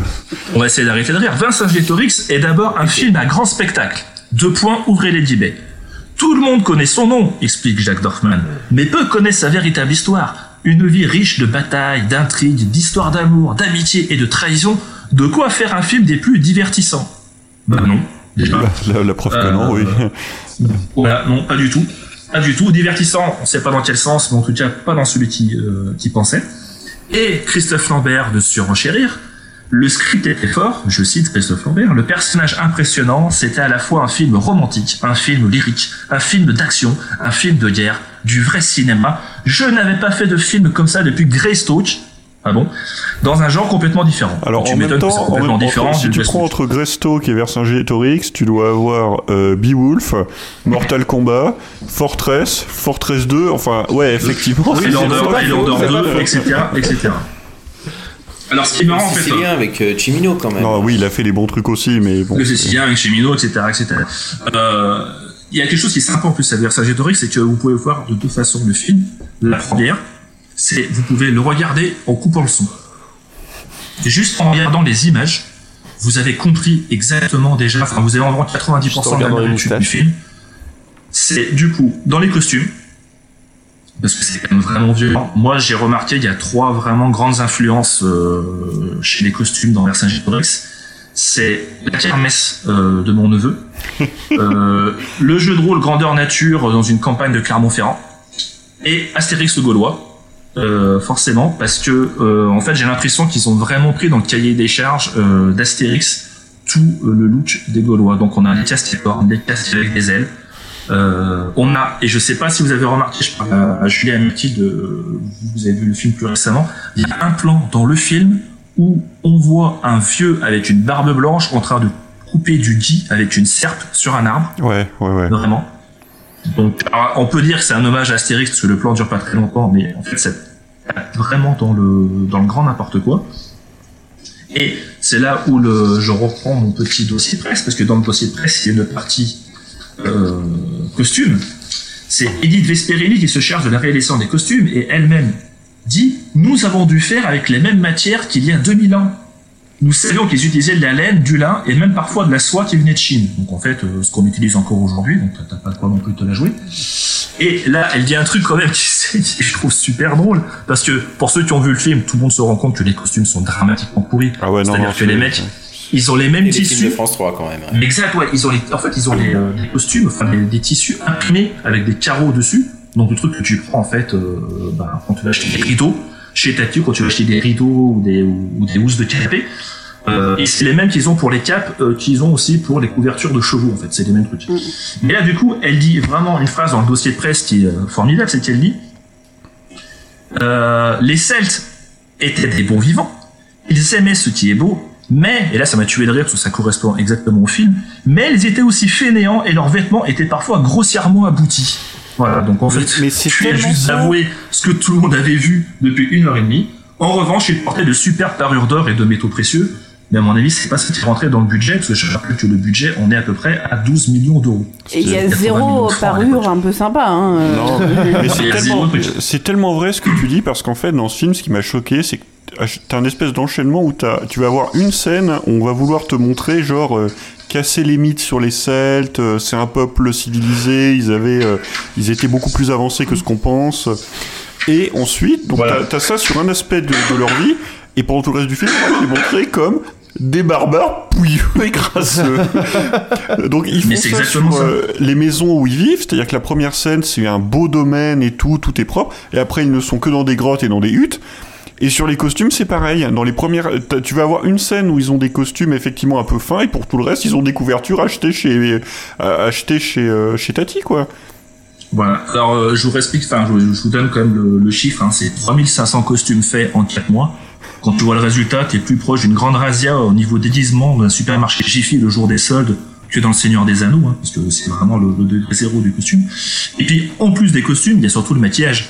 C'est-à-dire qu'en fait, tous les mecs qui jouent dans le film, parce que bon, les filles en ont pas heureusement, ils ont tous la moustache, et c'est que des moustaches qui volent.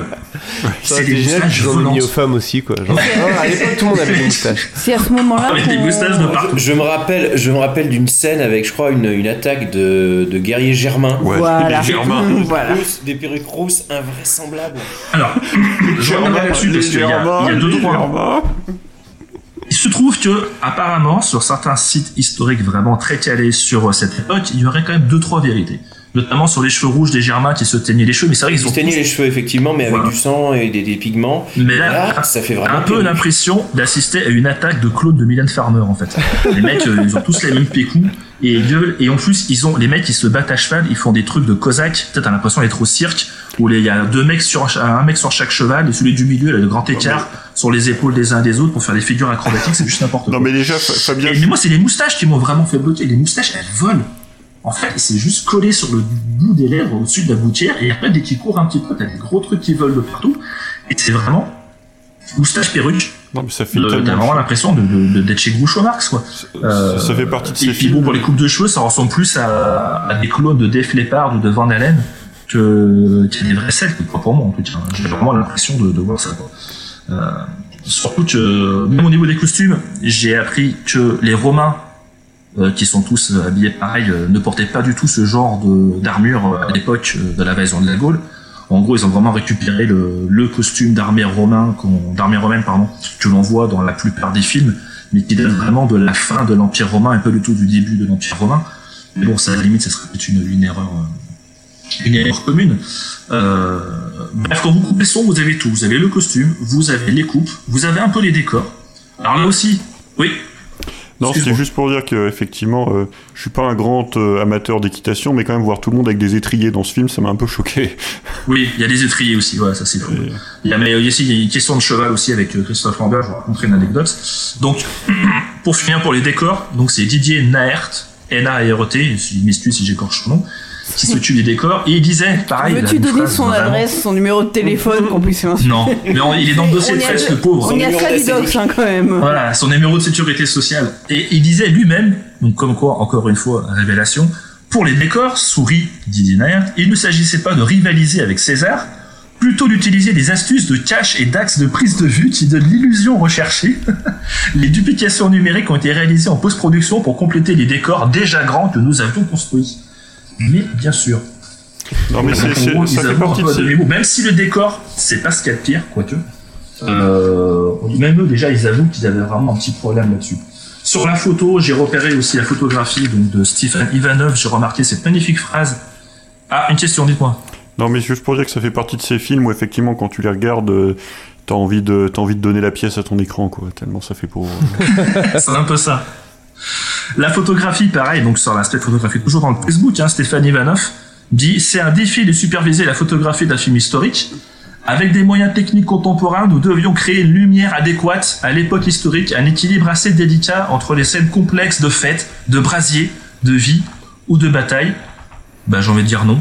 Mais euh, pas du tout, c'est pas du tout ce qu'on voit dans le film. Le tournage d'un film historique n'est pas chose simple. Bah, tu m'étonnes, au bout d'un moment, faut être un minimum compétent. Alors, on ne sait pas tous, mais le film était tourné en deux langues en fait. Il faisait les scènes deux fois de suite, une fois en français et une fois en anglais. pour ça se voit quand même. hein. Ça se voit à l'écran. Ça se voit. Mais il, enfin, il est doublé pas. En fait, c'était vraiment deux scènes euh, tournées à la suite, hein, euh, euh, pour le coup. Mais du coup, la Euh, c'est version anglaise, c'est en- pas, c'est pas le même film, quoi.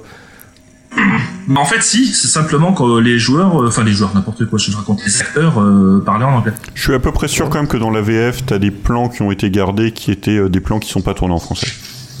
Enfin, tu vois les En anglais, tu veux dire enfin qui, qui ont été tournés, enfin euh, comment qu'il y a des morceaux de la version tournée en bah, anglais après peut-être euh, les scènes sans dialogue ou ce genre de choses, ou peut-être effectivement. Ah non, non, non, je veux dire, ça, ça tournait un peu mal. Non, non, Parce que quand tu creuses un petit peu, Il y, y y a des scènes, Ah, tu vois que la post-synchronisation est complètement à l'ouest. Enfin, la personne qui parle ne parlait pas en français.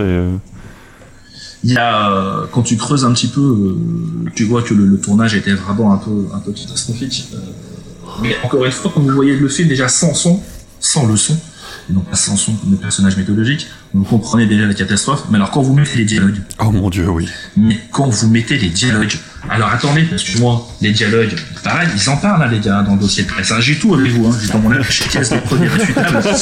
J'ai dans les enveloppe le dossier de presse. De Lucet. J'ai téléchargé des trucs de fou, attention. Hein. Alors attendez, ils en parlent, ils en parlent, ils en parlent. Euh... Attendez, attendez. Ah, en même temps, on peut parler des acteurs. Christophe Lambert, Inès Sastre, euh... Rico, tu dois connaître Klaus Maria Brandauer parce qu'il joue le méchant dans un James Bond.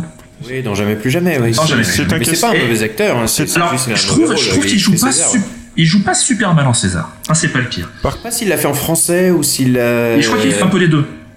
Ouais, Parce, que, c'est pas sa même voix. Je te dis encore, ils ont vraiment tourné euh, toutes les scènes de dialogue, ils étaient censés les tourner deux fois. Et Et par Max contre, Max von Sydow. Alors Max von Sydow, il doit apparaître en tout et pour tout, bout à bout, il doit apparaître 8 minutes. Franchement, on dirait Superman avec le, le personnage de Marlon Brando. En gros, Plus euh, que dans Star Wars 7. Hein. Ouais, voilà. En gros, à mon avis, euh, le mec, il est arrivé, il a pris son chèque, il a tourné toutes les scènes à- les unes à la suite des autres, et après, euh, il s'est dit, bah, écoutez, bougez pas, je vais me noyer dans ma piscine. Euh, alors, j'ai perdu la page sur le scénario, mais c'est pas grave. Donc, en gros, euh, les dialogues, c'est juste complètement ouf. Mais c'est Je crois qu'en fait, attendez, là je crois que euh, Fabien vient de nous faire une reconstitution du film. J'ai perdu la page du scénario, c'est pas je continue. C'est un peu ce qu'ils sont dit. Suis passé plusieurs fois. ouais, sur le Pendant que tu retrouves ta page, peut-être un mot pour dire Bon. que ce casting euh, semble écrire en gros en lettres de feu coproduction européenne où on a euh, littéralement Ouais. un acteur principal de chacun de chaque pays quoi. C'est en production euh, franco franco canadienne qui en plus ils ont eu un, un plan média de, de malade. Hein. Euh, moi j'ai la, la liste. Hein. Affichage national 4 par 3 un bus, fond de bus, partenariat avec Énergie, Chéri FM, campagne de lancement sur 350 copies, 2060 teasers, 2000 bandes annonces, euh, opération euh, importante opération menée avec Intermarché. Euh, 2000 magasins de France où ils donnaient euh, 40 000 justement moustaches des, des distribuées. goodies euh, distribués, voilà, délivrés sur le film et tout. Les mecs, ils y croyaient vraiment. Hein. Donc, euh, mais quand je vous disais, moi, le vraiment la saveur du film, c'est quand on commence à avoir des dialogues. Et moi, j'en ai fait une petite liste, des petits, des petites, euh, des petites, des, parce que j'ai envie d'appeler ça des petites citations papillotes. Vous savez, vous ouvrez une petite papillote, vous ouvrez une citation et vous pouvez la balancer euh, dans. C'est-à-dire que c'est le fortune dans. Autorix. Il y a, ce n'est pas la loi que tu sers, mais les fausses couleurs de ta pestilentielle ambition. Ça, déjà, c'est cool. Euh, la magie de la mort doit nous apprendre la leçon de son sacrifice. Euh, Qu'est-ce que vous avez? Si tu sais ce que tu veux, ton adversaire le voudra aussi. C'est génial cette Voilà. réplique. Ça veut rien dire en fait. Mais... Pour ne faire qu'un avec ton glaive, tu dois vider ton esprit. Je veux dire comme, comme le spectateur, comme le spectateur qui a acheté son billet. Euh, alors le jeu sera terminé et tu devras accomplir ton destin. Voilà. Le savoir des rêves n'appartient qu'à celui qui rêve. Putain, on, on dirait un peu du PNL, mais. Il est, il est logique. Euh, Il y a ça. Alors il y a, y aussi à cause de votre stupidité, César arracherait la victoire des mâchoires de la défaite dans lesquelles je les tiens. Ouais, Oui. ce qui est en fait une mauvaise traduction de l'anglais, c'est une, une expression en anglais.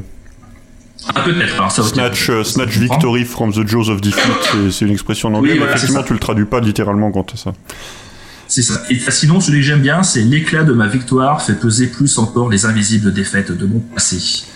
C'est beau comme du Paolo Coelho. c'est exactement. Est-ce que tu vas Et nous parler des, des, des, des discours politiques de Vercingétorix?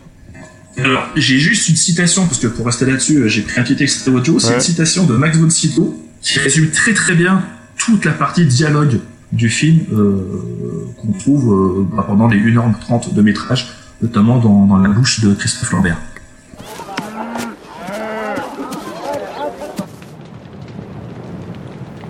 J'espère que je vivrai sans savoir le regretter. Tu as fait ce que tu pensais être juste, plutôt que de faire ce qui était nécessaire. C'était une erreur. Le bien n'engendre pas la force, le mal non plus.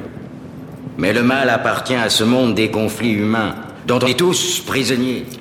C'est là le véritable piège. Tes propos incompréhensibles ne m'aident pas. Voilà. C'est vrai que ça n'aide pas.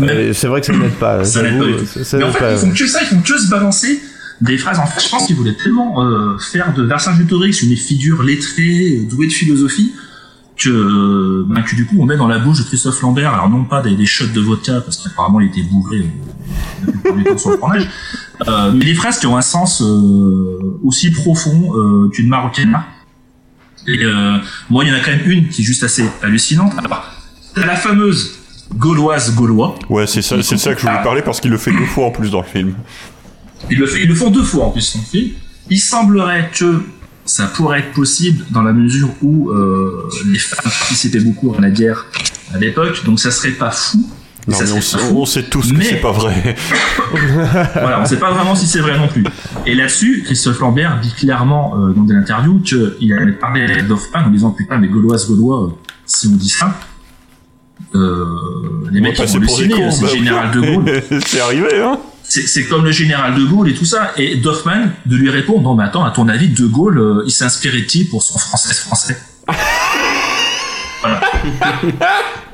si tu es vrai.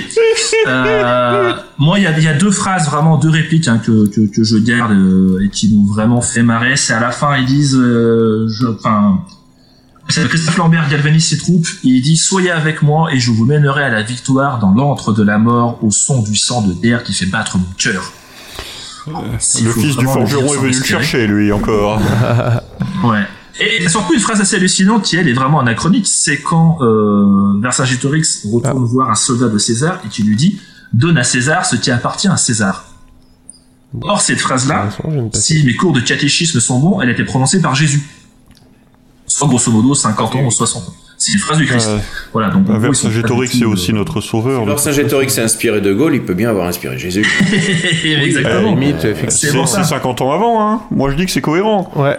Je veux dire, Jésus, tu crois qu'il l'a trouvé où, son truc euh, Sous le sabot d'un cheval? Voilà, donc. euh, Ok. Bon, du coup, il y, a, y a- y a vraiment, il y, a, y a vraiment, il y a vraiment de tout. Moi, ce qui m'a vraiment fait délirer, c'est qu'en fait, ils ont tourné ça euh, en, en Bulgarie.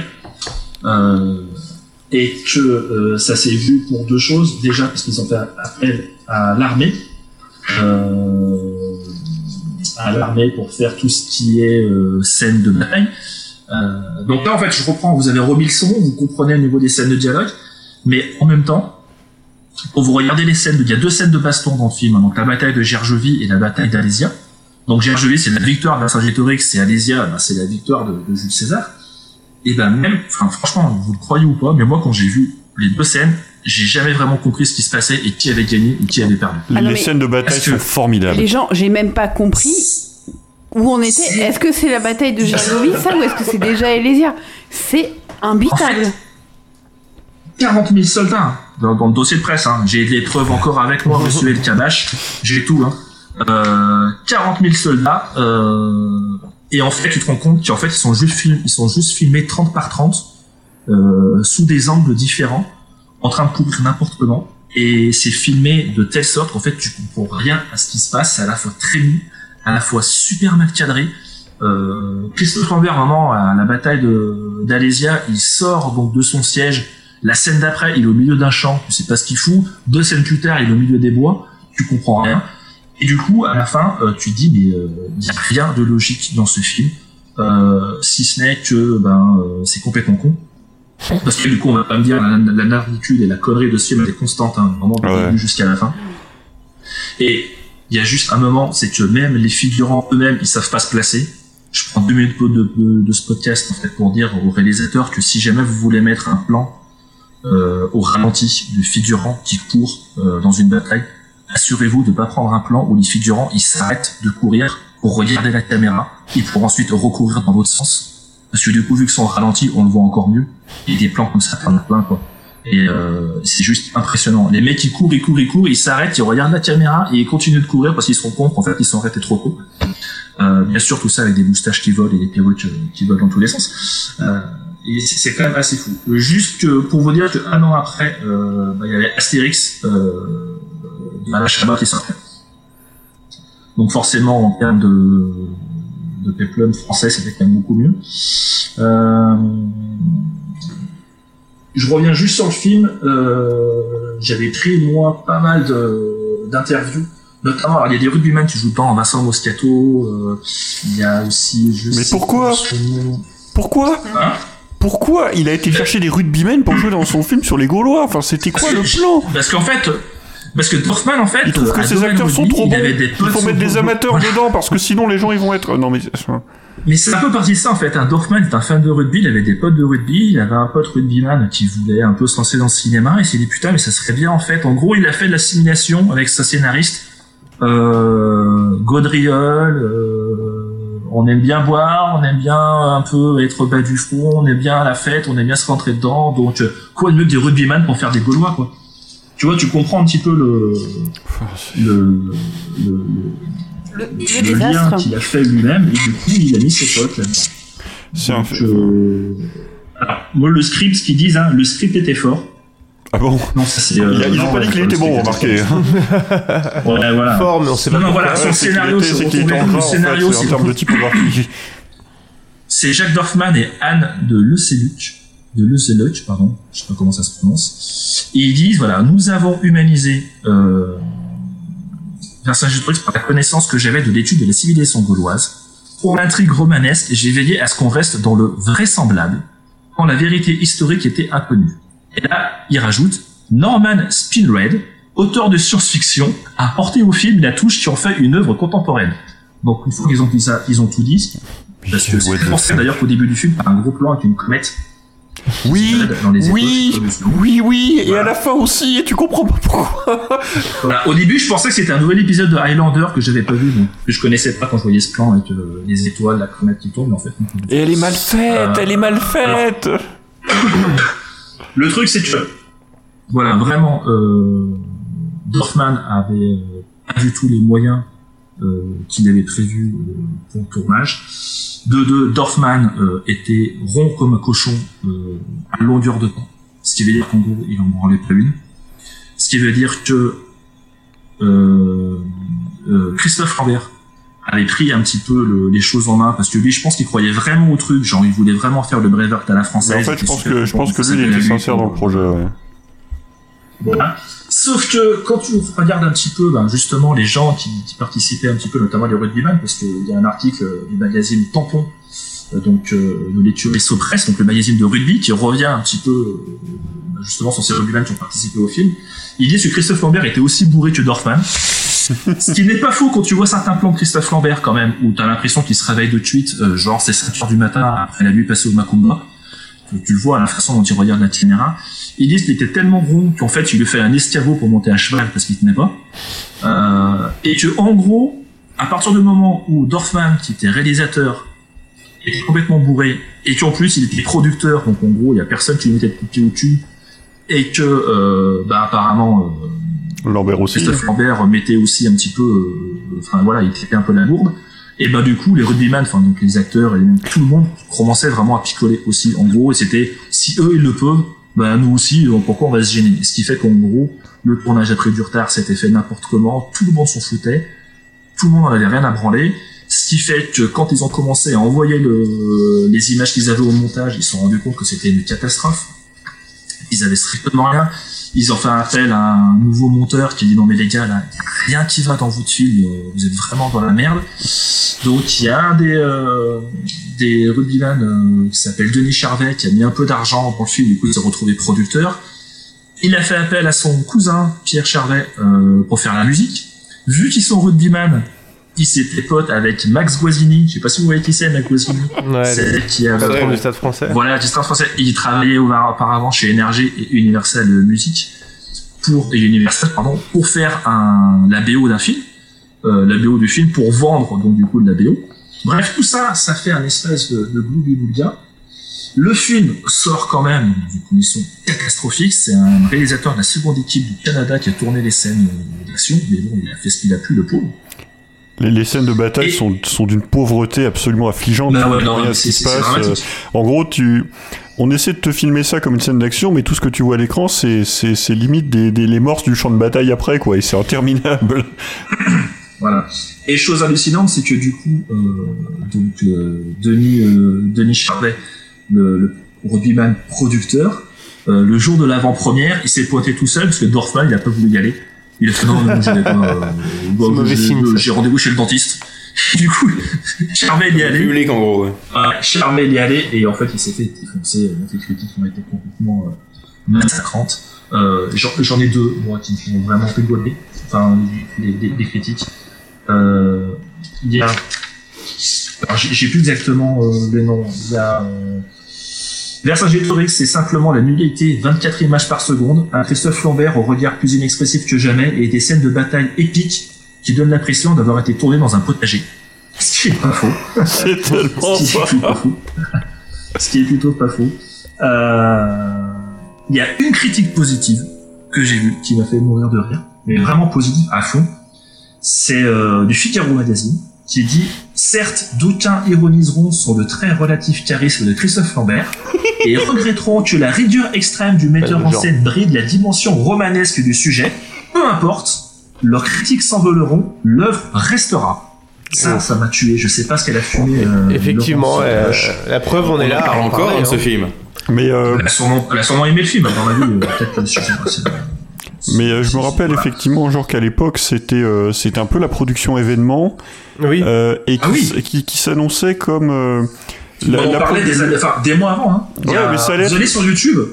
Vous allez sur YouTube, il y a encore des extraits de- des magazines de cinéma de la 6, Ciné 6, parce que la 6 était coproducteur avec TF1, euh, où on va sur le tournage, et oui, tour Christophe Lambert tourne le film événement de l'année 2001, Vercingétorix. Donc les gens, les gens, ils croyaient à mort. Hein. Mais ouais, ouais parce Euh, que en fait, euh, je sais plus s'il y avait, on fêtait pas un truc ou quelque chose, mais euh, ça se présentait que ça allait être en fait le biopic euh, euh, de référence, le premier aussi qu'on faisait sur Vercingétorix, le film qui allait raconter Voilà. le personnage. Euh, et Vercin, et je, je- enfin, alors là, j'ai pas de, source- de source, c'est mon, mon souvenir de l'époque, c'est que euh, Christophe Lambert euh, avait accepté le rôle parce qu'il pensait que ça allait vraiment être un film important, un film qu'on allait montrer dans les dans les écoles pour être, euh, enfin comme d'autres films historiques, qui allaient être, voilà, Ouais. quand on fait les Gaulois, on finit en regardant Vercingétorix parce que c'est un film qui va être très bien sur la période et sur et sur le personnage. Techniquement, il est peut-être montré dans les écoles de cinéma maintenant. Oui, c'est vrai. Voilà. Et en fait, il y avait Ah, vraiment une dimension internationale. Ou dans les écoles de Ah, tu coiffure. disais, Rico J'ai pas le souvenir par contre qu'il nous ait fait des campagnes, euh, parce que j'étais déjà prof à ce moment-là, et j'ai pas le souvenir qu'il nous ait fait des campagnes euh, pour nous encourager à venir voir, parce qu'en ce moment ils sont en train de nous faire tout un battage autour du Jacques de Polanski pour euh, attirer, du, attirer des groupes scolaires euh, pour aller le voir. Euh, j'ai pas le souvenir que pour 2000, enfin pour, pour et je sais Vercingétorix, pourquoi. Je sais pourquoi, parce que le, le plan média a été euh, a été concerté très très très vite en fait. Euh, quand- Ouais, je quand me souviens critiques sont je- tombées. Ouais. À l'époque, il y avait même des émissions télé sur euh, sur la 2 ou la 3 sur les Gaulois. C'était un peu la mode justement à cause du film, donc ils faisaient un peu des émissions en avance sur comment vivaient les Gaulois, etc., etc. Moi, je reviens sur ce qui est dit sur le, le dossier de presse. Il parle de Christophe Lambert en disant c'est un des rares acteurs français qui a des succès internationaux importants. Qui dit, dit Ja- Jack Dorfman, c'est quelqu'un qui peut porter un film lourd comme ça.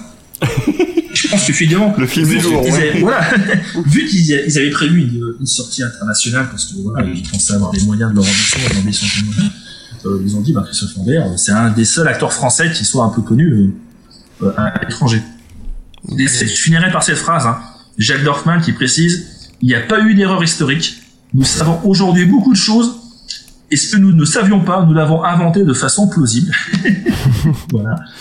Bon, euh, c'est. C'est- décharge, il faut reconnaître que sur l'histoire gauloise, les historiens se battent. euh, Oui, ça, c'est pour la localisation d'Alésia, c'est c'est un drame national. Enfin, c'est la- C'est l'histoire énorme. gauloise a longtemps été méprisée parce que c'était les Romains qui étaient mis en avant. Puis elle a été récupérée par euh, Napoléon euh, parce que oui, euh, Napoléon III, puis même avant par la République. En fait, c'est le, le la personne, euh, le, le- personnage de Vercingétorix a été un peu remis en avant, euh, notamment avec la défaite de 1870. euh, de- et les, les Gaulois sont revenus euh, lentement euh, en sainteté. Et puis c'est Astérix qui a mis ça vraiment en avant, qui a, qui a fait l'imagerie telle qu'on l'a des Gaulois. Mais même dans Astérix, il y a énormément d'erreurs factuelles parce qu'on finalement c'était peu étudié les Gaulois euh, historiquement.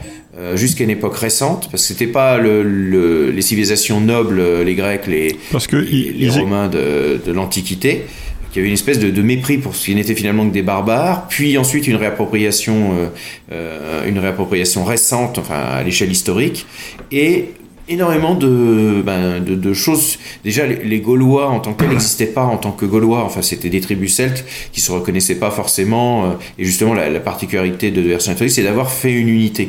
Donc déjà, de s'appeler Gaulois, Gauloise, tout ça, c'est quand même des choses qui sont un peu compliquées à, anticiper. Mais Bon, je vais pas refaire tout un cours d'histoire sur les Gaulois, surtout que c'est pas un, un des sujets que je maîtrise le mieux. Mais- Et c'est historiquement, c'est pas étonnant qu'ils aient été obligés de réinventer beaucoup de choses. Bah oui, oui, on en sait En tout cas, c'est un, des, c'est un des rares films où Christophe Lambert est d'accord pour dire que le tournage était une catastrophe, qu'il regrettait, qu'il y avait vraiment du potentiel, mais que tout le monde a mis les pieds, euh, pris les pieds dans le tapis. Euh, Il y a juste, alors, je, je, je veux terminer sur deux choses. Je sais pas vraiment laquelle est la meilleure. Il y a soit une critique du journal du dimanche que j'ai trouvé très drôle, ou une euh, une phrase de, de de conclusion de Christophe Lambert. Vous voulez que je finisse par quoi? La phrase de Christophe Lambert. Je vais commencer du coup par la critique, et je finirai par la phrase de Christophe Lambert. La critique du journal du dimanche, elle est très courte. C'est on est venu, on a vu, on a été déçu. Ouais. très joli. Et je suis retombé sur l'interview de Christophe Lambert de 2020, de 2001, excusez-moi. Donc euh, juste après la sortie de Vincent des touristes, gros, le film s'est fait dessin. Juste pour info, Dorfman disait lui-même euh, à la pré presse et à la critique, euh, il était super déçu, donc du coup il s'est barré. Et euh, il y a plein de distributeurs de salles, distributeurs de, de salles de cinéma qui l'ont appelé en disant ah, on a peut-être fait une connerie en ne programmant pas tant de films parce que ça marche vachement. Du coup, Dorfman s'est dit putain, en fait, ça marche. Il s'est rué dans les cinémas. Effectivement, les salles étaient pleines et quand il allait voir les mecs qui diffusaient le film, tout le monde disait oui, oui, euh, les salles sont pleines. Sauf qu'il y a un petit problème, c'est que les gens ne restent pas. et en fait, du coup, il- le film s'est cantonné à 300 000, euh, 300 000 spectateurs. Honnêtement, c'est. du coup, il y a eu c'est- deux bonnes fausses joies. Vu la, vu la Euh, daube que c'est, c'est honnêtement bien payé, je trouve, 300 000 entrées. Parce que c'est, en plus, Je pense qu'il a, il a, il a bénéficié euh. d'un, énorme effet de curiosité les, les 3-4 premiers jours. Parce qu'il était sur pas mal de copies et je pense que c'est essoufflé très très très vite. Quoi. Donc, euh, je termine juste hein, euh, sur l'interview de Christophe Lambert qui dit voilà effectivement Vercingétorix euh, en, en 2001 il est sorti euh, mais là ici là il m'a tué de rire franchement euh, dans trois mois il sort un de mes meilleurs films euh, c'est le nouvel Highlander et je crois qu'il est aussi formidable que le premier et en fait il parlait de Highlander Endgame Bon. Mais on peut, on peut reprocher beaucoup de choses à à Christophe Lambert, mais pas d'être super corporate. Euh, Parce que tu, tu l'écoutes dans chacun de ses films, c'est le meilleur film du monde. Quoi. Quand il fait Ah oui. Beowulf, ça va révolutionner le cinéma. Enfin, c'est- il, il se donne. Ça, c'est un, c'est un truc qu'on pourra jamais lui reprocher. Et justement, c'est d'autant plus euh, appréciable que justement sur euh, Vercingétorix, il, euh, il se cache pas que c'était un vrai. Voilà, il, le- il le défend pas. C'était difficile de le cacher quand même. hein. Déloque-toi. Tu retires tout, y compris le tampax. Allez, grouille-toi. C'est pas un concours de vitesse. Non, je veux que ce soit un effeuillage de grand luxe. En ce moment, je parierais que tu t'imagines déjà que tu suces ma au rythme des coups de fouet de mes sur ta gueule. Bah merci encore à toutes, à toutes et à tous. Euh, une petite reco chacun vite fait pour, euh, pour conclure. Je recommanderais vite fait quelques podcasts historiques qui sont, qui sont vraiment bien, que je, suis euh, assez régulièrement. Il y a Passion moderniste et Passion médiéviste, hein, sur, enfin Passion médiéviste historiquement est le premier, puis Passion moderniste sur l'époque moderne, sur l'époque euh, médiévale, qui sont un peu de, des, passionnés. Et puis Parole d'histoire aussi, qui donne la parole à, des historiens, notamment parfois en le liant aussi à des, à des sujets sur euh, des, films, sur la pop culture. voilà, c'est c'est vraiment intéressant. D'accord.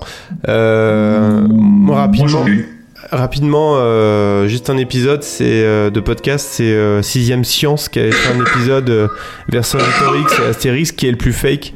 Et ils expliquent justement tout ce que tu as, un peu plus dans le détail, tout ce que tu as, un petit peu euh, mentionné tout à l'heure sur à quel point on connaissait pas du tout euh, Vercingétorix jusqu'à il y a peu de temps, voire même, euh, euh, on se demandait même s'il existait à un certain stade, quoi. Et donc c'est l'épisode est vraiment intéressant. Ils font le point entre euh, toutes les tous les tous les trucs euh, qu'on voit dans Astérix et qu'on voit qu'on sait de Vercingétorix et ils font le point sur ce qui est vrai, ce qui est faux. Quoi. Euh, Julien, t'avais quelque chose à recommander? Non, ah non, j'ai cru que t'avais Euh, quelque non, chose. passe, euh, pas, pas C'est cette moi. semaine. Et Fabien?